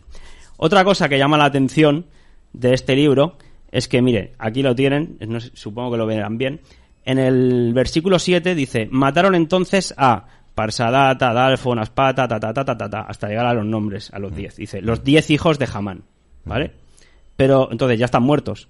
Y en el, el versículo 12 dice, y dijo el rey a la reina Esther, los judíos han matado a 500 hombres y a 10, y a 10 hombres y a los 10 hijos de Hamán. O sea, ya los han matado. Entonces, luego dice, le pregunta, ¿cuál es pues tu petición? Y dice, la, Esther responde en el 13. Esther respondió, si place al rey, concédase también mañana a los judíos en Susa que hagan conforme a la ley de hoy. En cuanto a los 10 hijos de Hamán, que los cuelguen en la horca. O sea, los ahorcaron muertos O sea, o hay una si ya estaban muertos, dice también mañana. ¿De qué mañana está hablando? ¿Del día siguiente? ¿Del futuro? ¿Me entiendes? Sí, sí, lo sí, que está por venir. Todo un poco raro, ¿no? Ahí... Quizás no se refería a los hijos, sino... al mañana que vendrá y ahora vamos a relacionarlo porque aquí está la peculiaridad y la llave absoluta Claro. en estos nombres y qué peculiaridades tienen esos nombres, esas letras. Qué bueno. Vamos para ello. Qué bueno. Adelante, yo, eh, David. Exacto. Si nos vamos al... Aquí lo tengo. Creo, creo que lo tengo aquí, perdona, que son muchas cosas. Sí, y sí, que yo lo tengo en la cabeza y, y porque no, esto no, no es poca cosa. Estamos expectantes aquí. Mira, estas son la, lo, lo tengo aquí traspasado. La columna de la izquierda que decía, que decía y a este y a al otro, ¿sí? Sí, sí. Si se dan cuenta, en, la, en las láminas que hemos puesto antes, aquí lo verán bien, sí. hay, mira, se lo pongo en grande que lo vean todavía mejor, Ah, sí, muy bien. ¿vale? Ya lo tenía aquí preparado. Hay tres letras que aparecen más pequeñas. Y es fácil de ver. ¿En qué parte? ¿De la izquierda o la No, en la derecha, en los nombres. Los nombres. Esta es una, ¿lo ves? Esta Sí, de aquí. Sí, sí, como una Luego está, al revés. luego está esta de aquí. Sí. Luego está esta de aquí. Sí. Son tres que aparecen más. Estos las comas no. Sí. Pero lo que son las letras se, se ve claramente. Sí. ¿Por qué tienen que haber tres más pequeñas? Ah, quizás es una cosa del, del idioma. Y luego hay una que está más grande, que es la letra eh, esta de aquí, ¿vale? Que está más para abajo, ¿vale? O sea, hay tres pequeñas y una grande. Entonces, Sabemos que en el, en el idioma hebreo ellos utilizan sobre todo lo que es la gematría, es decir, darle también una numeración a cada una de las letras. Entonces ahora vamos a ver qué números contienen esas letras que son las pequeñas, las tres pequeñas y la grande, que es una. Vale. la letra pequeña, la de arriba que encontrábamos es la letra TAP. Y tiene una numeración de 400. Está aquí. Yo en la tabla de la derecha tengo puestas las numeraciones. Vale, Se ve bien. 400. La segunda letra que se ve más pequeña es la letra Shin. Y como tiene una numeración de 300. Ya. Llevamos 700. Sí. Y la letra de abajo más pequeña es la letra Zain. Y tiene una numeración de 7. Vale. Es decir, 707. 707. Perfecto. Y la letra grande es la letra Bab, que es el número 6. ¿Te acuerdas que siempre está con el 6, que lo habíamos sacado con Mario Biglino y tal? Entonces, se, se puede interpretar, porque así además lo dice el Talmud muchas veces, que cuando se hablan de, de fechas, cuando sale una letra que es más grande, significa que es un milenio. Es decir, estaríamos hablando del sexto milenio. Porque si la letra grande era la TAP, que es un 6, el milenio 6. Eso significa el año 5000 y pico. ¿Correcto? Pues si al 5000 y pico le sumamos las letras pequeñas, que eran. Eh, 400. No, 707 en total. Ah, bueno, en total, sí. Tendremos el año 5707. O sea, es decir, el año 707 del milenio sexto, ¿vale? Obviamente hay que coger su calendario. Claro. Y en qué año estamos, ¿no? En ese momento y en el de ahora. nuestro no, claro, ¿Vale? claro. Queda claro la- el milenio, letra grande, y la suma de las tres pequeñas, el año, en concreto. De esa mm, tipología distinta que habían en los nombres de los 10 hijos de Amán que colgaron. Bien, bien, bien. Yo pues lo he comprendido bien. sí. El año 5707 del calendario hebreo, si lo pasamos al calendario nuestro gregoriano, nos da 1946, que fue el año en que ejecutaron a los 10 nazis. Bingo. ¿Sí? Ay, tanto. Ahí sí. Sí. Igual entiendes así a lo mejor el mañana de Esther. Claro, evidentemente. ¿Eh? Pero entonces yo me pregunto. Esto es una- interesante. ¿Es una profecía o una agenda? Esto es, eso vamos después si quieres. Vale, porque vale. ya lo- es que Vale, claro, todo esto es muy profundo. Sí, sí, sí. Pero, vale, tenemos el año. Fue en Sí. 1946 y parece ser que estaba codificado en esas letras pequeñas y en la grande. Vale. Pero la ejecución de los 10 nazis, hemos dicho antes que fue el 16 de octubre de 1946. La ejecución. Entonces, tenemos que buscar qué día fue para los hebreos en su calendario el día 16 de octubre de 1946 16 del 10 de 1946. que obviamente va a ser del año 5707, pero yo quiero saber el día concreto, si tienen ellos alguna fiesta ese día, del Ah, 16 siempre de octubre. Para tirar del hilo, claro. Yo quiero seguir tirando más del hilo, Sí, ¿no? sí, sí, sí, Que es lo que queremos, es, ahí, ahí radica un poquito. Está bien, está bien, está bien. Entonces, ese día en concreto fue el 21 de Tishrei de ese año 5707. ¿Vale? El 16 de octubre de 1946 nuestro se corresponde con el 21 de Tishrei de, mil- de 5707. Entonces, vamos a ver qué se, qué se celebra para ellos el día 21 de Tishrei. ¿Sí? También es el mismo mes, octubre, ¿no? No, no, es- No. ellos van diferente, Julio. Vale, Acuérdate vale, de la semana pasada. Entonces, Eh, ¿qué mes? Es el mes de Tishrei. Vale, mes de Tirrey. Porque el eh, acuérdate Sí, que... sí, sí, no, te lo explico verdad, rápido. Es verdad, es verdad. es verdad. Dependiendo, después del equinoccio, la luna llena, ahí arranca el primer mes. Es verdad, tienes Por razón. eso, como es lunisolar, siempre se va moviendo. Se me han cruzado los cables. No, no, está, está perfecto. Mira, este es el calendario hebreo, que lo vimos la semana pasada. Sí, sí, ¿vale? sí, sí, sí, exacto. No, yo sé que las primeras veces no son fáciles. Oficialmente, para ellos, su primer mes empieza en Nisan. Eso es, vale. ¿Vale? Pero ellos, su año nuevo, porque es cuando se creó el mundo por, por su Dios, se, se creó y lo celebran en el mes de Tirrey, que está aquí abajo. ¿Vale? Por eso decíamos que es un engaño que, su, que el primer mes sea el mes de Nisan. Su primer mes tiene que ser el de Tisrei. Por eso yo aquí, en esta cuenta del calendario, los números en rojo se los he puesto yo. Vale. El, el mes 1 es el Tisrei. Y poniendo el mes 1 Tisrei, en- veíamos la semana pasada como, además, su en el calendario nos daba que Tisrei era el mes 11. Por eso el 9 de Ab es el 9-11, que es cuando el demonio atacaba y siempre tenía, les tiró el primer templo, el segundo, hacía todas las persecuciones, siempre, ¿vale? Bien, bien. Entonces, importante. Y además ellos, en el, el primer, el día 1 de Tisrei celebran su año nuevo. Acuérdate, que es su fiesta del Oshana, Ra- mm, Oshana Rabá, no, el Rosh Hashanah Hmm. celebran, ¿vale? Que es la fiesta del año nuevo judío. Entonces, ¿a dónde íbamos? Hemos dicho que la, la- el, el día de las ejecuciones, el 16 de octubre, fue un 21 de Tisrei de ese año, ¿vale? Yo quiero saber qué se celebra en Tisrei, y más concretamente el día 21, ¿vale? El día 1 de Tisrei es el año nuevo judío, eso ya lo sabemos. Vale. Porque ya- lo vimos y ya lo sabemos. Pero se celebran más cosas en Tisrei. En- creo que la tengo aquí. Vamos a ponerla en grande para que todos ustedes la puedan ver todavía mejor. En- eh, durante el mes de Tisrei se celebra el ayuno, se celebra el Yom Kippur, que es el día del perdón. El día 10 de ese mes es el Yom Kippur, que es el día del perdón. Tienen Sí. que perdonar. Sí, sí. Todo esto, bueno. Y luego, del día 15 al 22 de ese mes, celebran el Sukkot, que es la fiesta de las cabañas. ¿Vale? Y nuestro día es el día 21. El día 21 de Tisrei es la última gran celebración que hacen ese mes. Y es el día de lo Hoshana Rabá. Y dicen que ese día, el último día de la festividad, de la festividad judía del Sukkot, los ángeles entregan a Dios el juicio sellado en el día del Yom Kippur, que se lo entregaron antes, para su ejecución.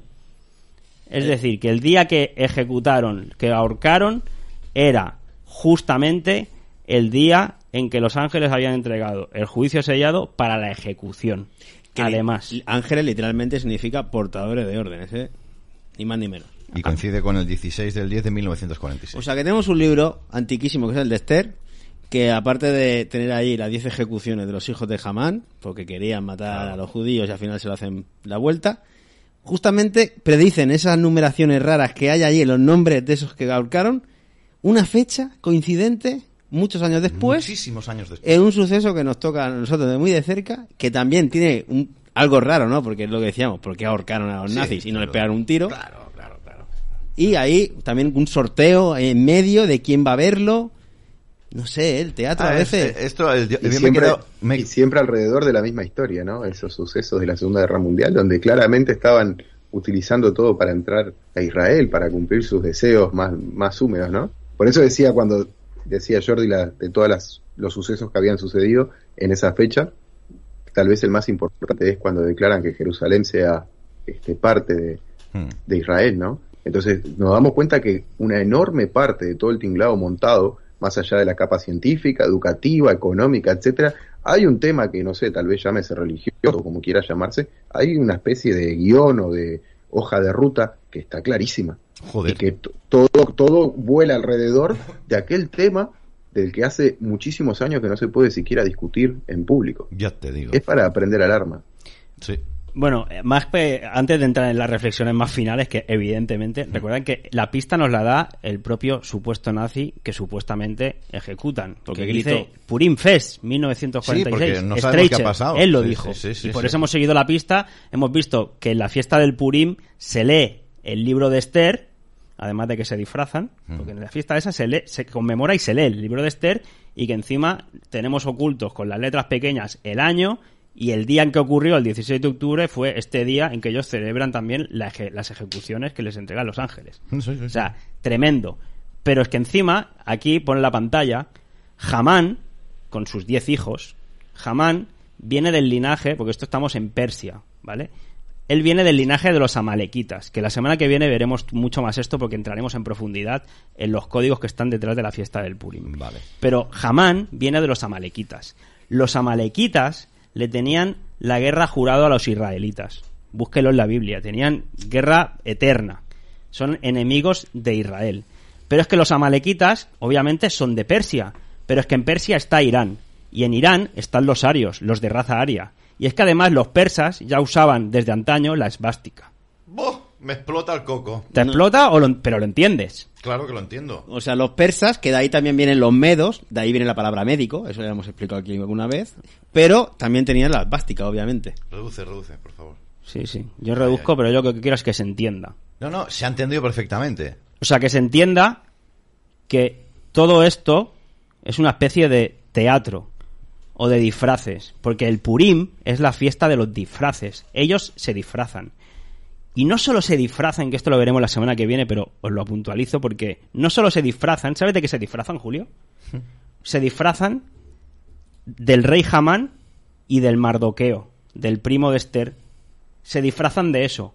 Y se di- no solo se disfrazan de eso, sino que tienen el Purim, es la fiesta judía que se acepta el consumo masivo de alcohol. Solo ese día. Solo ese día.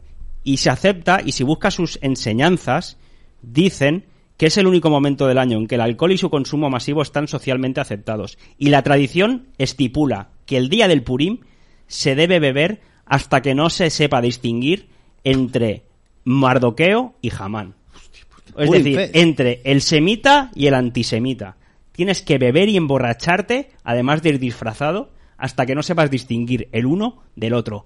Búsquenlo, no los inventamos nosotros ni el compañero del libro. Yo toda la información la he buscado por mí mismo y la he encontrado y he alucinado. A Julio le ha reventado la cabeza sobre todo lo Sin de duda, la esvástica. sin lo de la duda. de los persas y la esvástica también siglos después. De los arios, sí, De sí. verdad, y justo de ahí, todos Que ahorcados. creemos todos que, que la raza aria es la blanca, la pura, no sé qué, cuando realmente... mm, Viene en de allí, viene de, allí. Irán, supuestamente, ¿vale? Pero esto es la fiesta del Purim. ¿Sabes lo que se come en la fiesta del Purim? ¿Sabes qué dulce comen en la fiesta del Purim? No, yo no. Comen, de pan. comen un dulce que se llaman jamán teschen o orejas de jamán. Ellos se comen este dulce que se llama orejas de jamán, como el antisemita. Se comen la oreja del antisemita. Yo no es por nada, pero endulzar el oído, la oreja, es conquistar a alguien generalmente con falsas promesas. Y comerle a alguien la oreja es intentar convencer a alguien de algo. Así de sencillo. Y ese día es que encima te lo ponen, se comen la oreja de jamán literalmente. Eso hacen, aparte de conmemorar todo eso, aparte de emborracharse hasta no saber distinguir quién es el semita y el antisemita. ¿Me, me seguís un Te poco? sigo perfectamente, querido David. Lo que pasa es que no tengo nada que decir porque aún estoy procesando. Pues yo espero que en este procesamiento les sirva a todos para quitarse más capas de cebolla todavía. Y esto no es para ir en contra de, de nadie, simplemente por intentar comprender la verdad de dónde nos han metido en esta obra de teatro mundial, histórica, que yo cada día tengo más claro que todo es una absoluta mentira. Es como los, nos, nos dice, por ejemplo, Galatea, que, que nos dice, ¿y estos son los elegidos? Claro, es muy buena pregunta. No, los elegidos en todo caso son todos ustedes que quieren romper el hechizo. Exacto. Déjame poner un minuto Sí, sí, sí, simplemente del vídeo que hice. Esto en hermanosvaria.tv tienen el vídeo explicado de todo esto, cortito, empaquetado, para que les pueda servir si quieren. Pero déjenme poner esto con unas reflexiones que hice yo para una mínima explicación. Vale. Doqueo. En el próximo capítulo profundizaremos en eso, ya verán.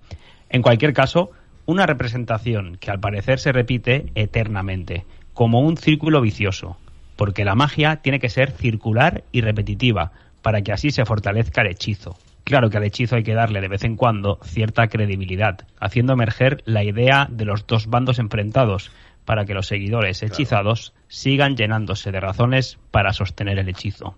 Y así es como el gran espectáculo de magia se puede seguir representando. Y recuerda Sí, sí. Tremendo hechizo. Bueno, supongo que ahora Julio puedes comprender un poquito más la portada del vídeo que decíamos con el juego del ahorcado, ¿no? Con el que está aquí colgado, que dice Purim Fest 1946, que esa, nos daba esa pista para llegar hasta el libro de Esther y darnos cuenta de que se disfrazan, además de emborracharse, y de que hay unos semitas, unos antisemitas, y que está la fecha en que ejecutaron a este codificada y que nos ha llevado exactamente al día del juicio, después de entregarle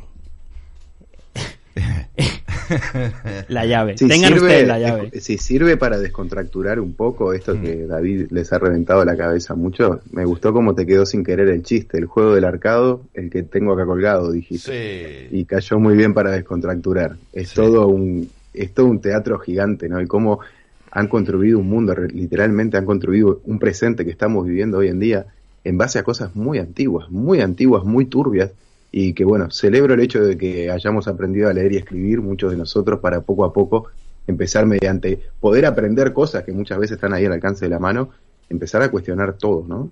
Todo, todo este tinglado horrible que, repito, hoy estamos viviendo el resultado de todo eso.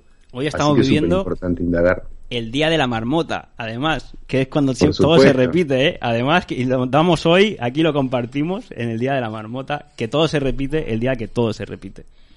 Espectacular, David. Es interesante, Nada, eh, nada muy interesante esto, ¿eh? Eh, La verdad que felicitaciones por, por el armado de esta presentación. A mí me, me, me quedan dos o tres cositas en la cabeza. La primera, el Día de la Marmota, creo que la película más conocida es la que participa Bill Murray. Todos creo que la hemos visto. La mostraba yo Pero antes, pocos- sí. ¿Cómo? Que la mostraba yo antes, aquí, sí, con, con el logo, Claro, atrapado en el tiempo. Incluso tengo aquí... Di, di, Iru, te la dejo de fondo. No, en esa película, en esa película, al principio, cuando se encuentran con el problema climático y tienen que retroceder y volver, intentan irse y tienen que parar en un bar.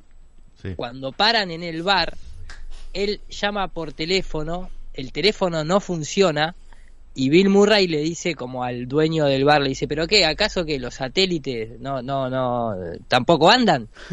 y el tipo del bar le dice un comentario y dice, ¿qué satélite? Si no existen. Ay, qué buena, ¿no? y la película continúa. Y nadie le prestaba atención en esa época a un comentario semejante. Mm. Eso por un lado.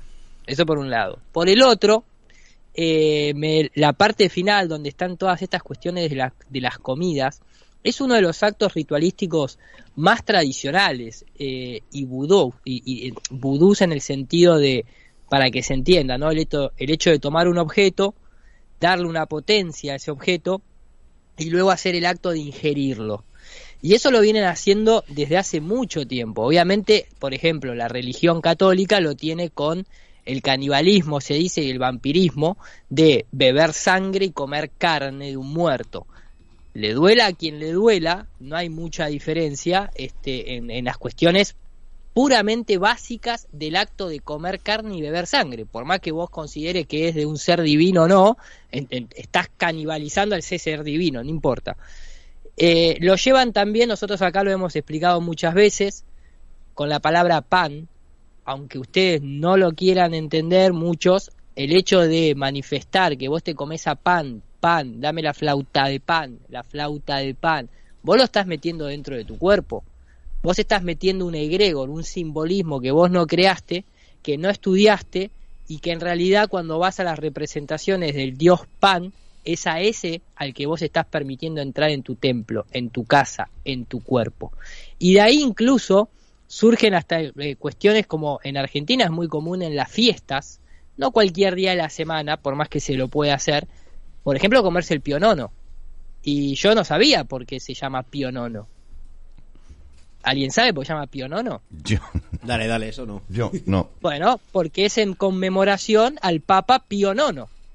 Entonces te estás comiendo el tubo de carne de IX. Y así sucesivamente. Es un acto mágico. Que no es cualquier. No, no es que se nombran comidas simplemente por el hecho de. No, eh, en, en Argentina tenemos el famoso revuelto gramajo. Que creo que viene de España, incluso, no sé, porque es un general que creo que estaba con San Martín, no sé si lo trae de Europa o no, que es el revuelto de papas con morrón y qué sé yo. Bueno, ese era un general, por lo menos pero comerse un pionono, digo, aunque parezca una absurdidad, parte de romper con el hechizo es resignificar los actos, resignificar las cosas y cambiarle el nombre y crear uno un nombre propio. ¿Por qué no vamos a crear un nombre propio? Como cuando la reina de Inglaterra se comía las, eh, pidió, la historia cuenta que una de las reinas de Inglaterra, la que tiene el, eh, dibujada, está con el bastón y lo- el arco iris, no me acuerdo ahora cuál Isabel es, pedía de comerse a los hombres, y entonces de ahí surge la idea de que el muñequito de torta ese muñequito típico de, de- de las películas norteamericanas, el muñequito de galletita, Hmm. es un, representa a un hombre porque a la reina le gustaba comerse a los hombres. Entonces rompamos con esas tradiciones que no nos pertenecen, porque nosotros no las creamos, por más que estemos en esa psicorregión, pero que tienen mucho más trasfondo de hechicería por detrás de lo que uno piensa. Simplemente eso.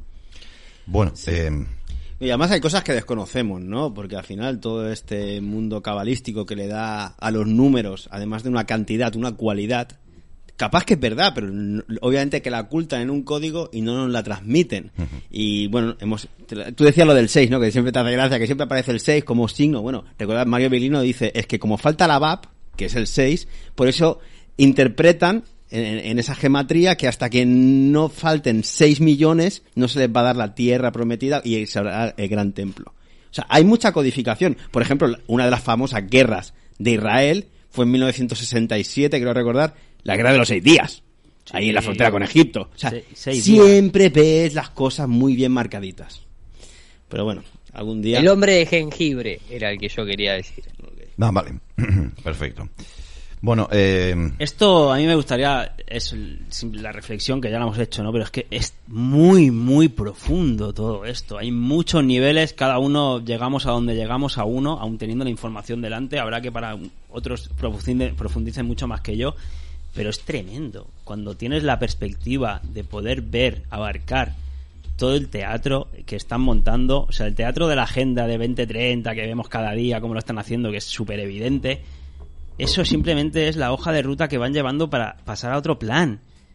Porque, porque es- se queda en nada, En otro en migas, si lo ves con la perspectiva de ver cómo han montado toda la historia en base a una religión, en base a, a- a los pueblos, a los elegidos, a las víctimas, eh, en base a que, evidentemente, como decíamos antes en el trocito este de vídeo, tienen que seguir repitiendo y repitiendo. Y claro que lo tienen que hacer con hechos verídicos, o sea, o- o que- que se vean veraces pero eso no quita que haya una planificación detrás y no todos estarán en el ajo. Evidentemente hay muchos equivocados sinceros. El camino está empedrado de buenas intenciones, que decían.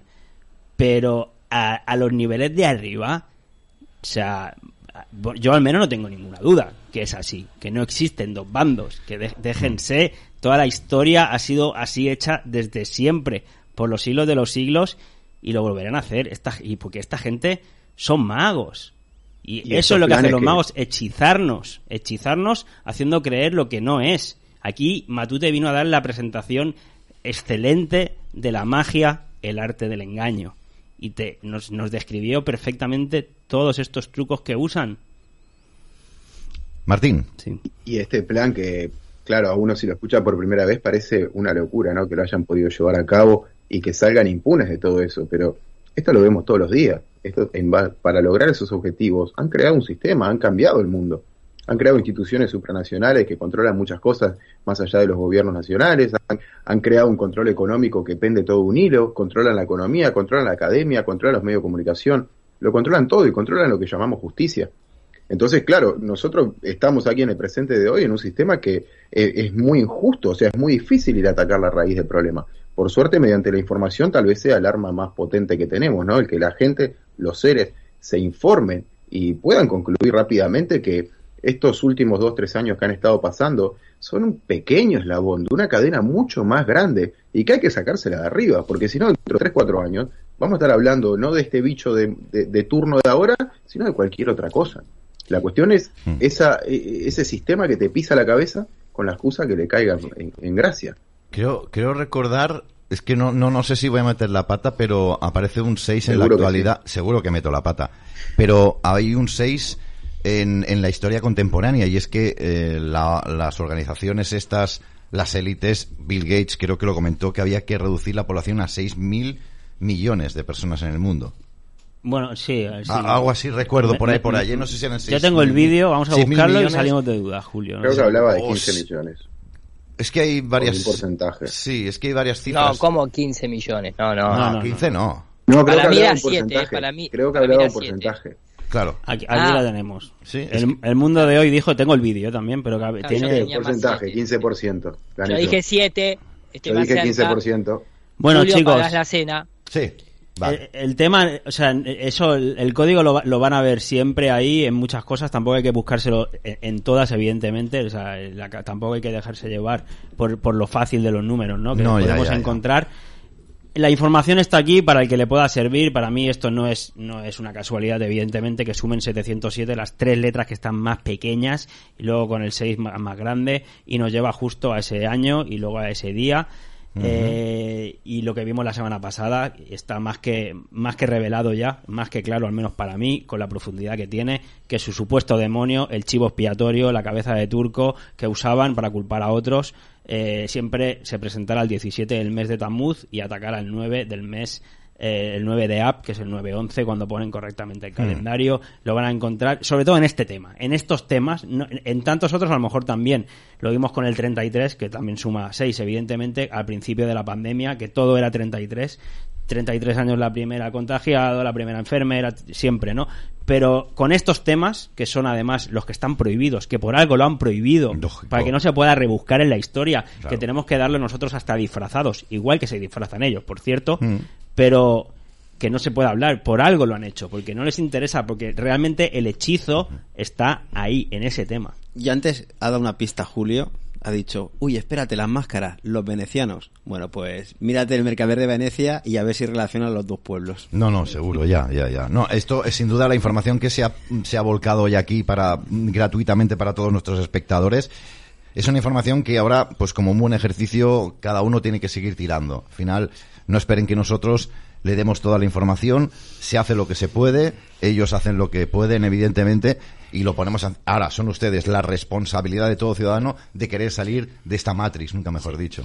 Oye, no creo, Una- creo que no nos va a dar tiempo a hacer la fake news, que ya es No, tarde, no, no. pero como hacemos lo que podemos, y antes lo hemos nombrado al principio, que Martín también estuvo presente, queríamos mostrar unas imágenes de lo que fue el mercado de, de la G1, de esta moneda de intercambio, para también traer herramientas útiles en nuestro día a día y intentar co-crear un mundo mejor entre todos. Así que no sé si queréis hacer algún tipo de comentario último y, y pasamos con ya al final del programa Sí, porque se ha sí, hecho tarde. pues son las 21 y 21, fíjate. Martín, adelante. Yo el comentario que, que quería agregar era que solamente con esa frase que dice que dijo Jordi, estos temas están prohibidos, están realmente prohibidos. Si hay unos temas prohibidos y no se puede cuestionar, es porque todos los que esas instituciones dicen defender y son su razón de existencia, es mentira. Porque acá no existe libertad, no existe derechos humanos como el de la libertad de expresión. O sea, es hora de despertarse, pero vamos, ya. Hay cosas que no tienen coherencia y es cuestión de dos minutitos de, de- de análisis el darse cuenta de esto. Claro, Martín, es lo mismo que nos pasa con el tema de las censuras de YouTube. Si realmente censuran es porque realmente no quieren, o mejor dicho, quieren ocultar la verdad. Y en esto pasa lo mismo. Te censuran que hables de, ya no solamente del holocausto, sino de todo lo que refiere o envuelve a todo esto, precisamente porque no quieren que descubras la verdad. Eso Pero, es- eh, pero ha resultado que era mucho más profundo y complejo de lo que en un primer momento, porque al final bien, lo fácil es, no quieren que investigues a unos porque te darás cuenta que los malos son otros o los buenos son Está otros. bien. No, no, es que todo es mucho más complejo. Yo ayer es que le tuve que enviar un audio a Iru para, para compartirlo un poco, ¿no? Porque un- uno cuando se quita esas capas de cebolla realmente le va profundo y, y te llega, te llega a hacer reflexiones y sobre todo lo que decía Iru al principio, que fue lo que compartimos, qué suerte tenemos eh, de estar, haber elegido también andar e- este camino, porque es que si no nos hubiéramos enterado absolutamente de nada de, de- de lo que pasa, ¿no? Que tampoco lo sabemos todo, evidentemente, estamos muy lejos, pero es que eh, en la cotidianidad nadie se pregunta nada, Nada. y vive totalmente ajena Hmm. a todo este teatro mundial histórico religioso que nos han montado Estamos desde los viviendo, sí, en todos los temas, ¿eh? sí, sí, Porque sí. te vas al médico, que como decía también eh, Todo, al todo, principio, Vale Tarsia, te puede salvar la vida. Eh, intentar profundizar un poquito más de lo que te dan. Entonces, en todos los campos y aristas, pues es importante unirnos para compartir la información. Bien. Bueno, pues estábamos prácticamente despidiendo ya. Eh, no sé si Martín ha hecho su conclusión o puesta eh, punto y final. Bueno, pero... que- queríamos mostrar lo, Sí. lo que Ah, fue sí, el otro lo del día. mercado. Sí. Lo, lo del mercado G1 que estuvimos ahí con las compañeras nuevamente. Sí. No sé. Son dos minutos, pon el vídeo, son dos minutitos, ¿no? Bueno, del vídeo lo, lo tengo que acabar de editar, tampoco lo tengo... Bueno, estuvimos nuevamente en la tercera edición esta que hacían los compañeros. Mm. El vídeo lo, lo estoy editando el vídeo de- del otro día. A ver, no sé si se va a escuchar. Sí. Bueno. Bueno, un poquito de fondo lo que fue. Y si lo queréis... los- ¿Cómo lo viste tú, Martín?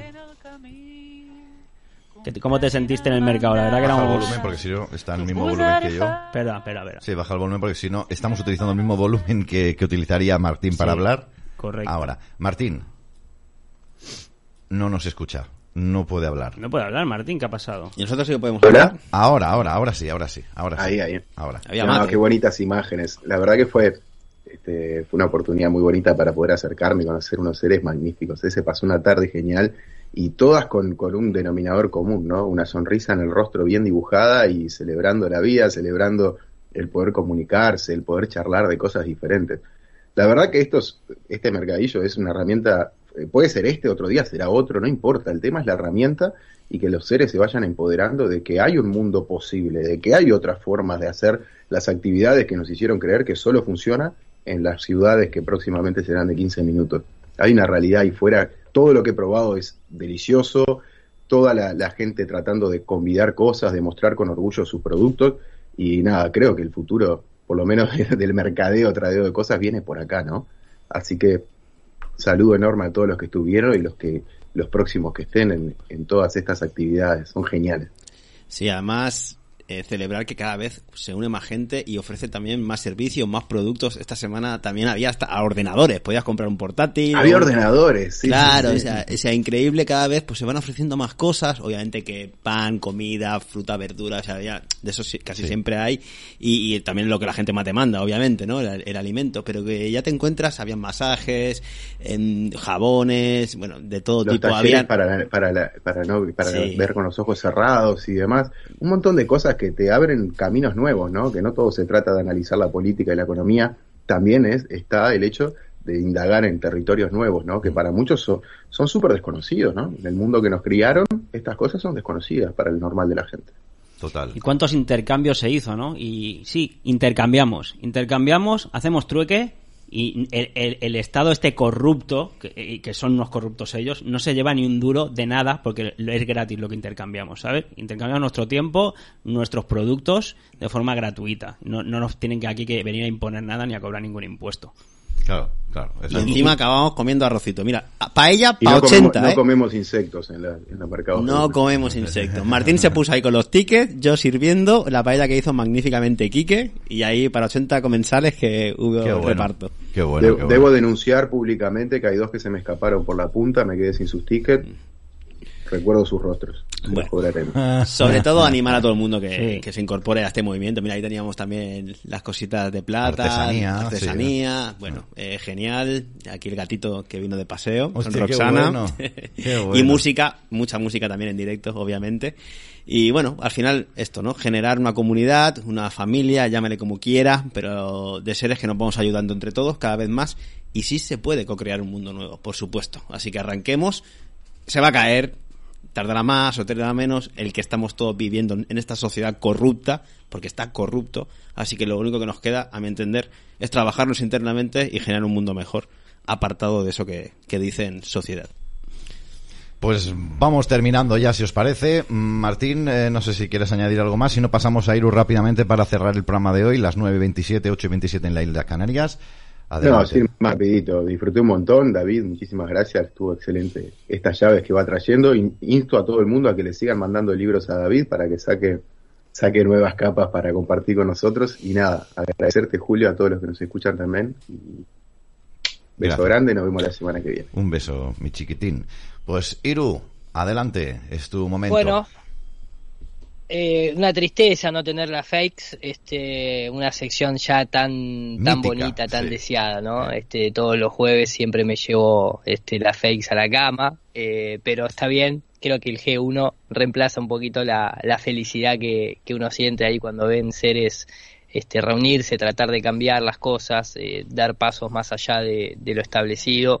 Y como decía Jordi, eh, obviamente que se puede y hay que comenzar.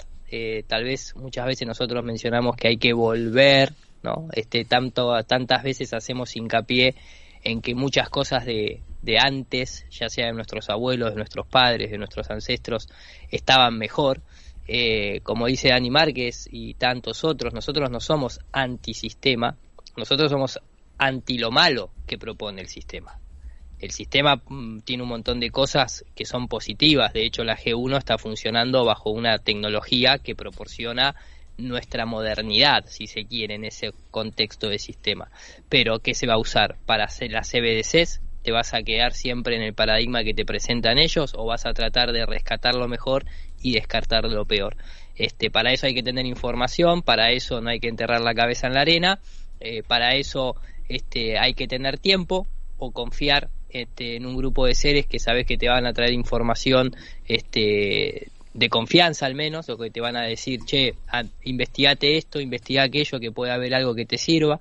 Eh, bueno, en esos mercados de G1 también lo que se, lo que se cotiza y tal vez este, mucha gente deja de lado es la confianza, ¿no? Es esa red de confianza entre seres. Así que celebro eso.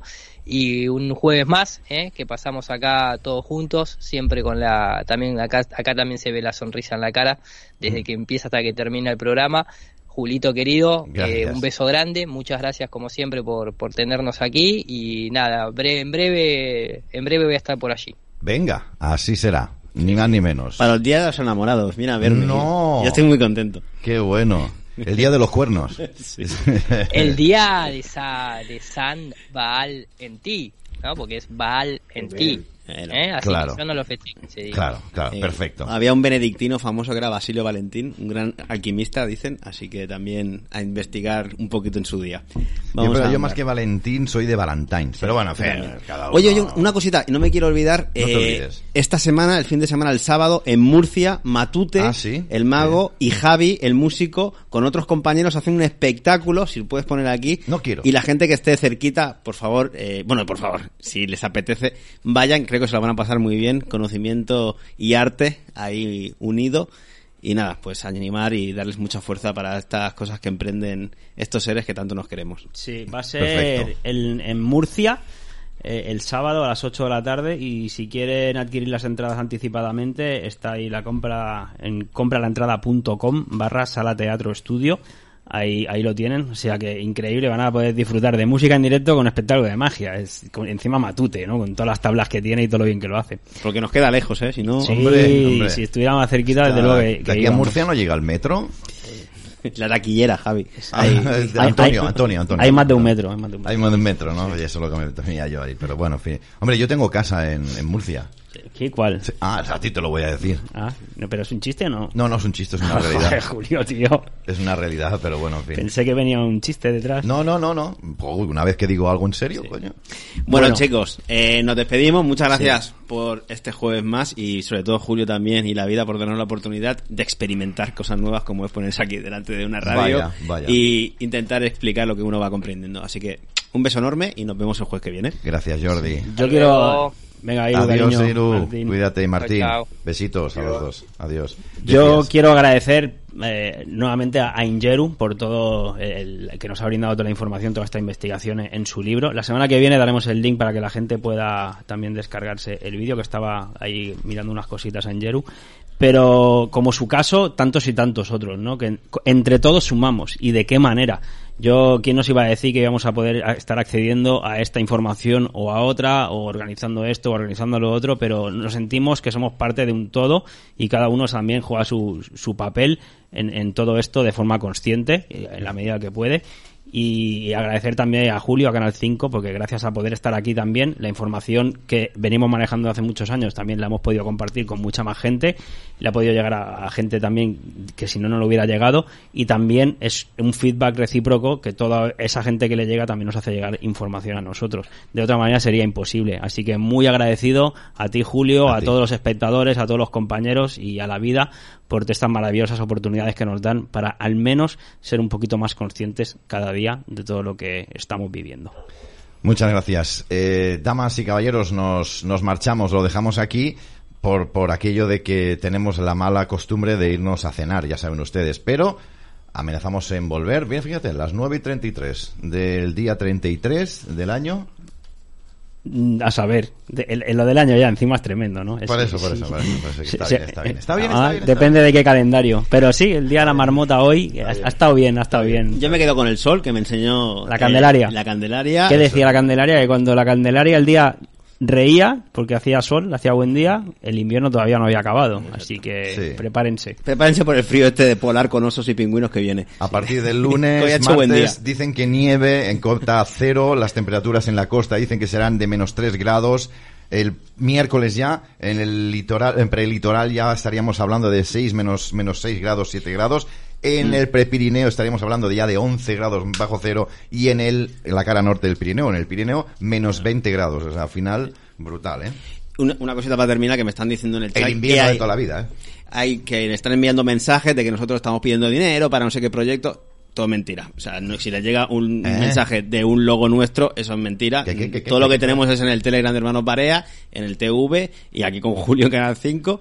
Pero nosotros no estamos pidiendo dinero para nosotros, para no sé qué proyectos raros con un mensaje de nuestro logo. Eso es alguna. Ah, vale. Sí, de estas cosas. Las nada. cuentas trolls de Telegram, esta, de la sí. Gente aclarar, que sí, usurpan personalidades. Sí. Otros. ¿Sabes lo que Eso es delito. Mire, la semana que viene hablaremos de la fiesta del Purim, de la fiesta de los disfraces Sí. y de todos los delitos usurpando personalidades, porque de eso va eh, la presentación de la semana que viene, de la usurpación de la personalidad o de las posesiones. Bien. No, de- un consejo para vosotros, para vuestros canales y también lo hago para nuestros espectadores. Yo, cuando me pongo en contacto con alguien, que son pocas personas, me dicen, ponte en contacto conmigo que tengo que pasar una información. Siempre les mando un audio con mi voz para que sepan que soy yo. Cualquier otra persona o lo que sea que contacten a mi nombre sin un audio de por medio, fuera. No, no, o sea, y menos pedir dinero. sin- Y menos por pedir favor, dinero. si no tengo ni el canal de YouTube monetizado ni nada, y ahora porque estamos en TV, Claro. que la plataforma tiene que sobrevivir, Claro. pero nada, nada, por- yo por suerte tengo mi trabajo, humilde también, mi, mi sueldo, igual que el de Jordi, y nunca jamás hemos querido ganar ni un duro con esto, y, y menos pedir dinero a la gente. nada, Claro, simplemente, y cuando se ha organizado algo ha sido para poder pagar los gastos Nada. que- de, de alquiler, etcétera. Está todo dicho. Nada, son cuentas trolls Oye, todo hermano, y ya está. Tengo hambre. Deja- Dame un poquito de eso que nos ha hecho la Uy, mamá de, la mamá de Julio. Que nos ha hecho aquí la- la- el postre, pero creo que lo vamos a adelantar, ¿eh? Mira qué dulce, no son orejas de jamán, Pero luego no cenarás, ¿eh? No son orejas de jamán, pero es una coca estupenda. ¿eh? Que lleva hecho anís y todo. mi señora madre, sí, Le sí, falta sí. un bocadito ya. Gra- Uno gracias. dice uno. Gracias- muchas gracias a la mamá de Julio, que la queremos mucho. Josefa se llama. Josefa. Bueno, pues nada, mamá, que enseguida a cenar. Venga, vámonos. Me lo llevo. Bueno, gente. Gracias Un abracito. a todos ustedes por haber estado con nosotros en esta jornada. Les esperamos mañana, es viernes, no estará con nosotros por razones personales Dani Martínez en el programa del informe, pero vamos a extender la voz de España a mañana viernes, 7 de la tarde, como siempre, aquí en directo. Hasta entonces, pasen una feliz noche. Hasta mañana. Adiós.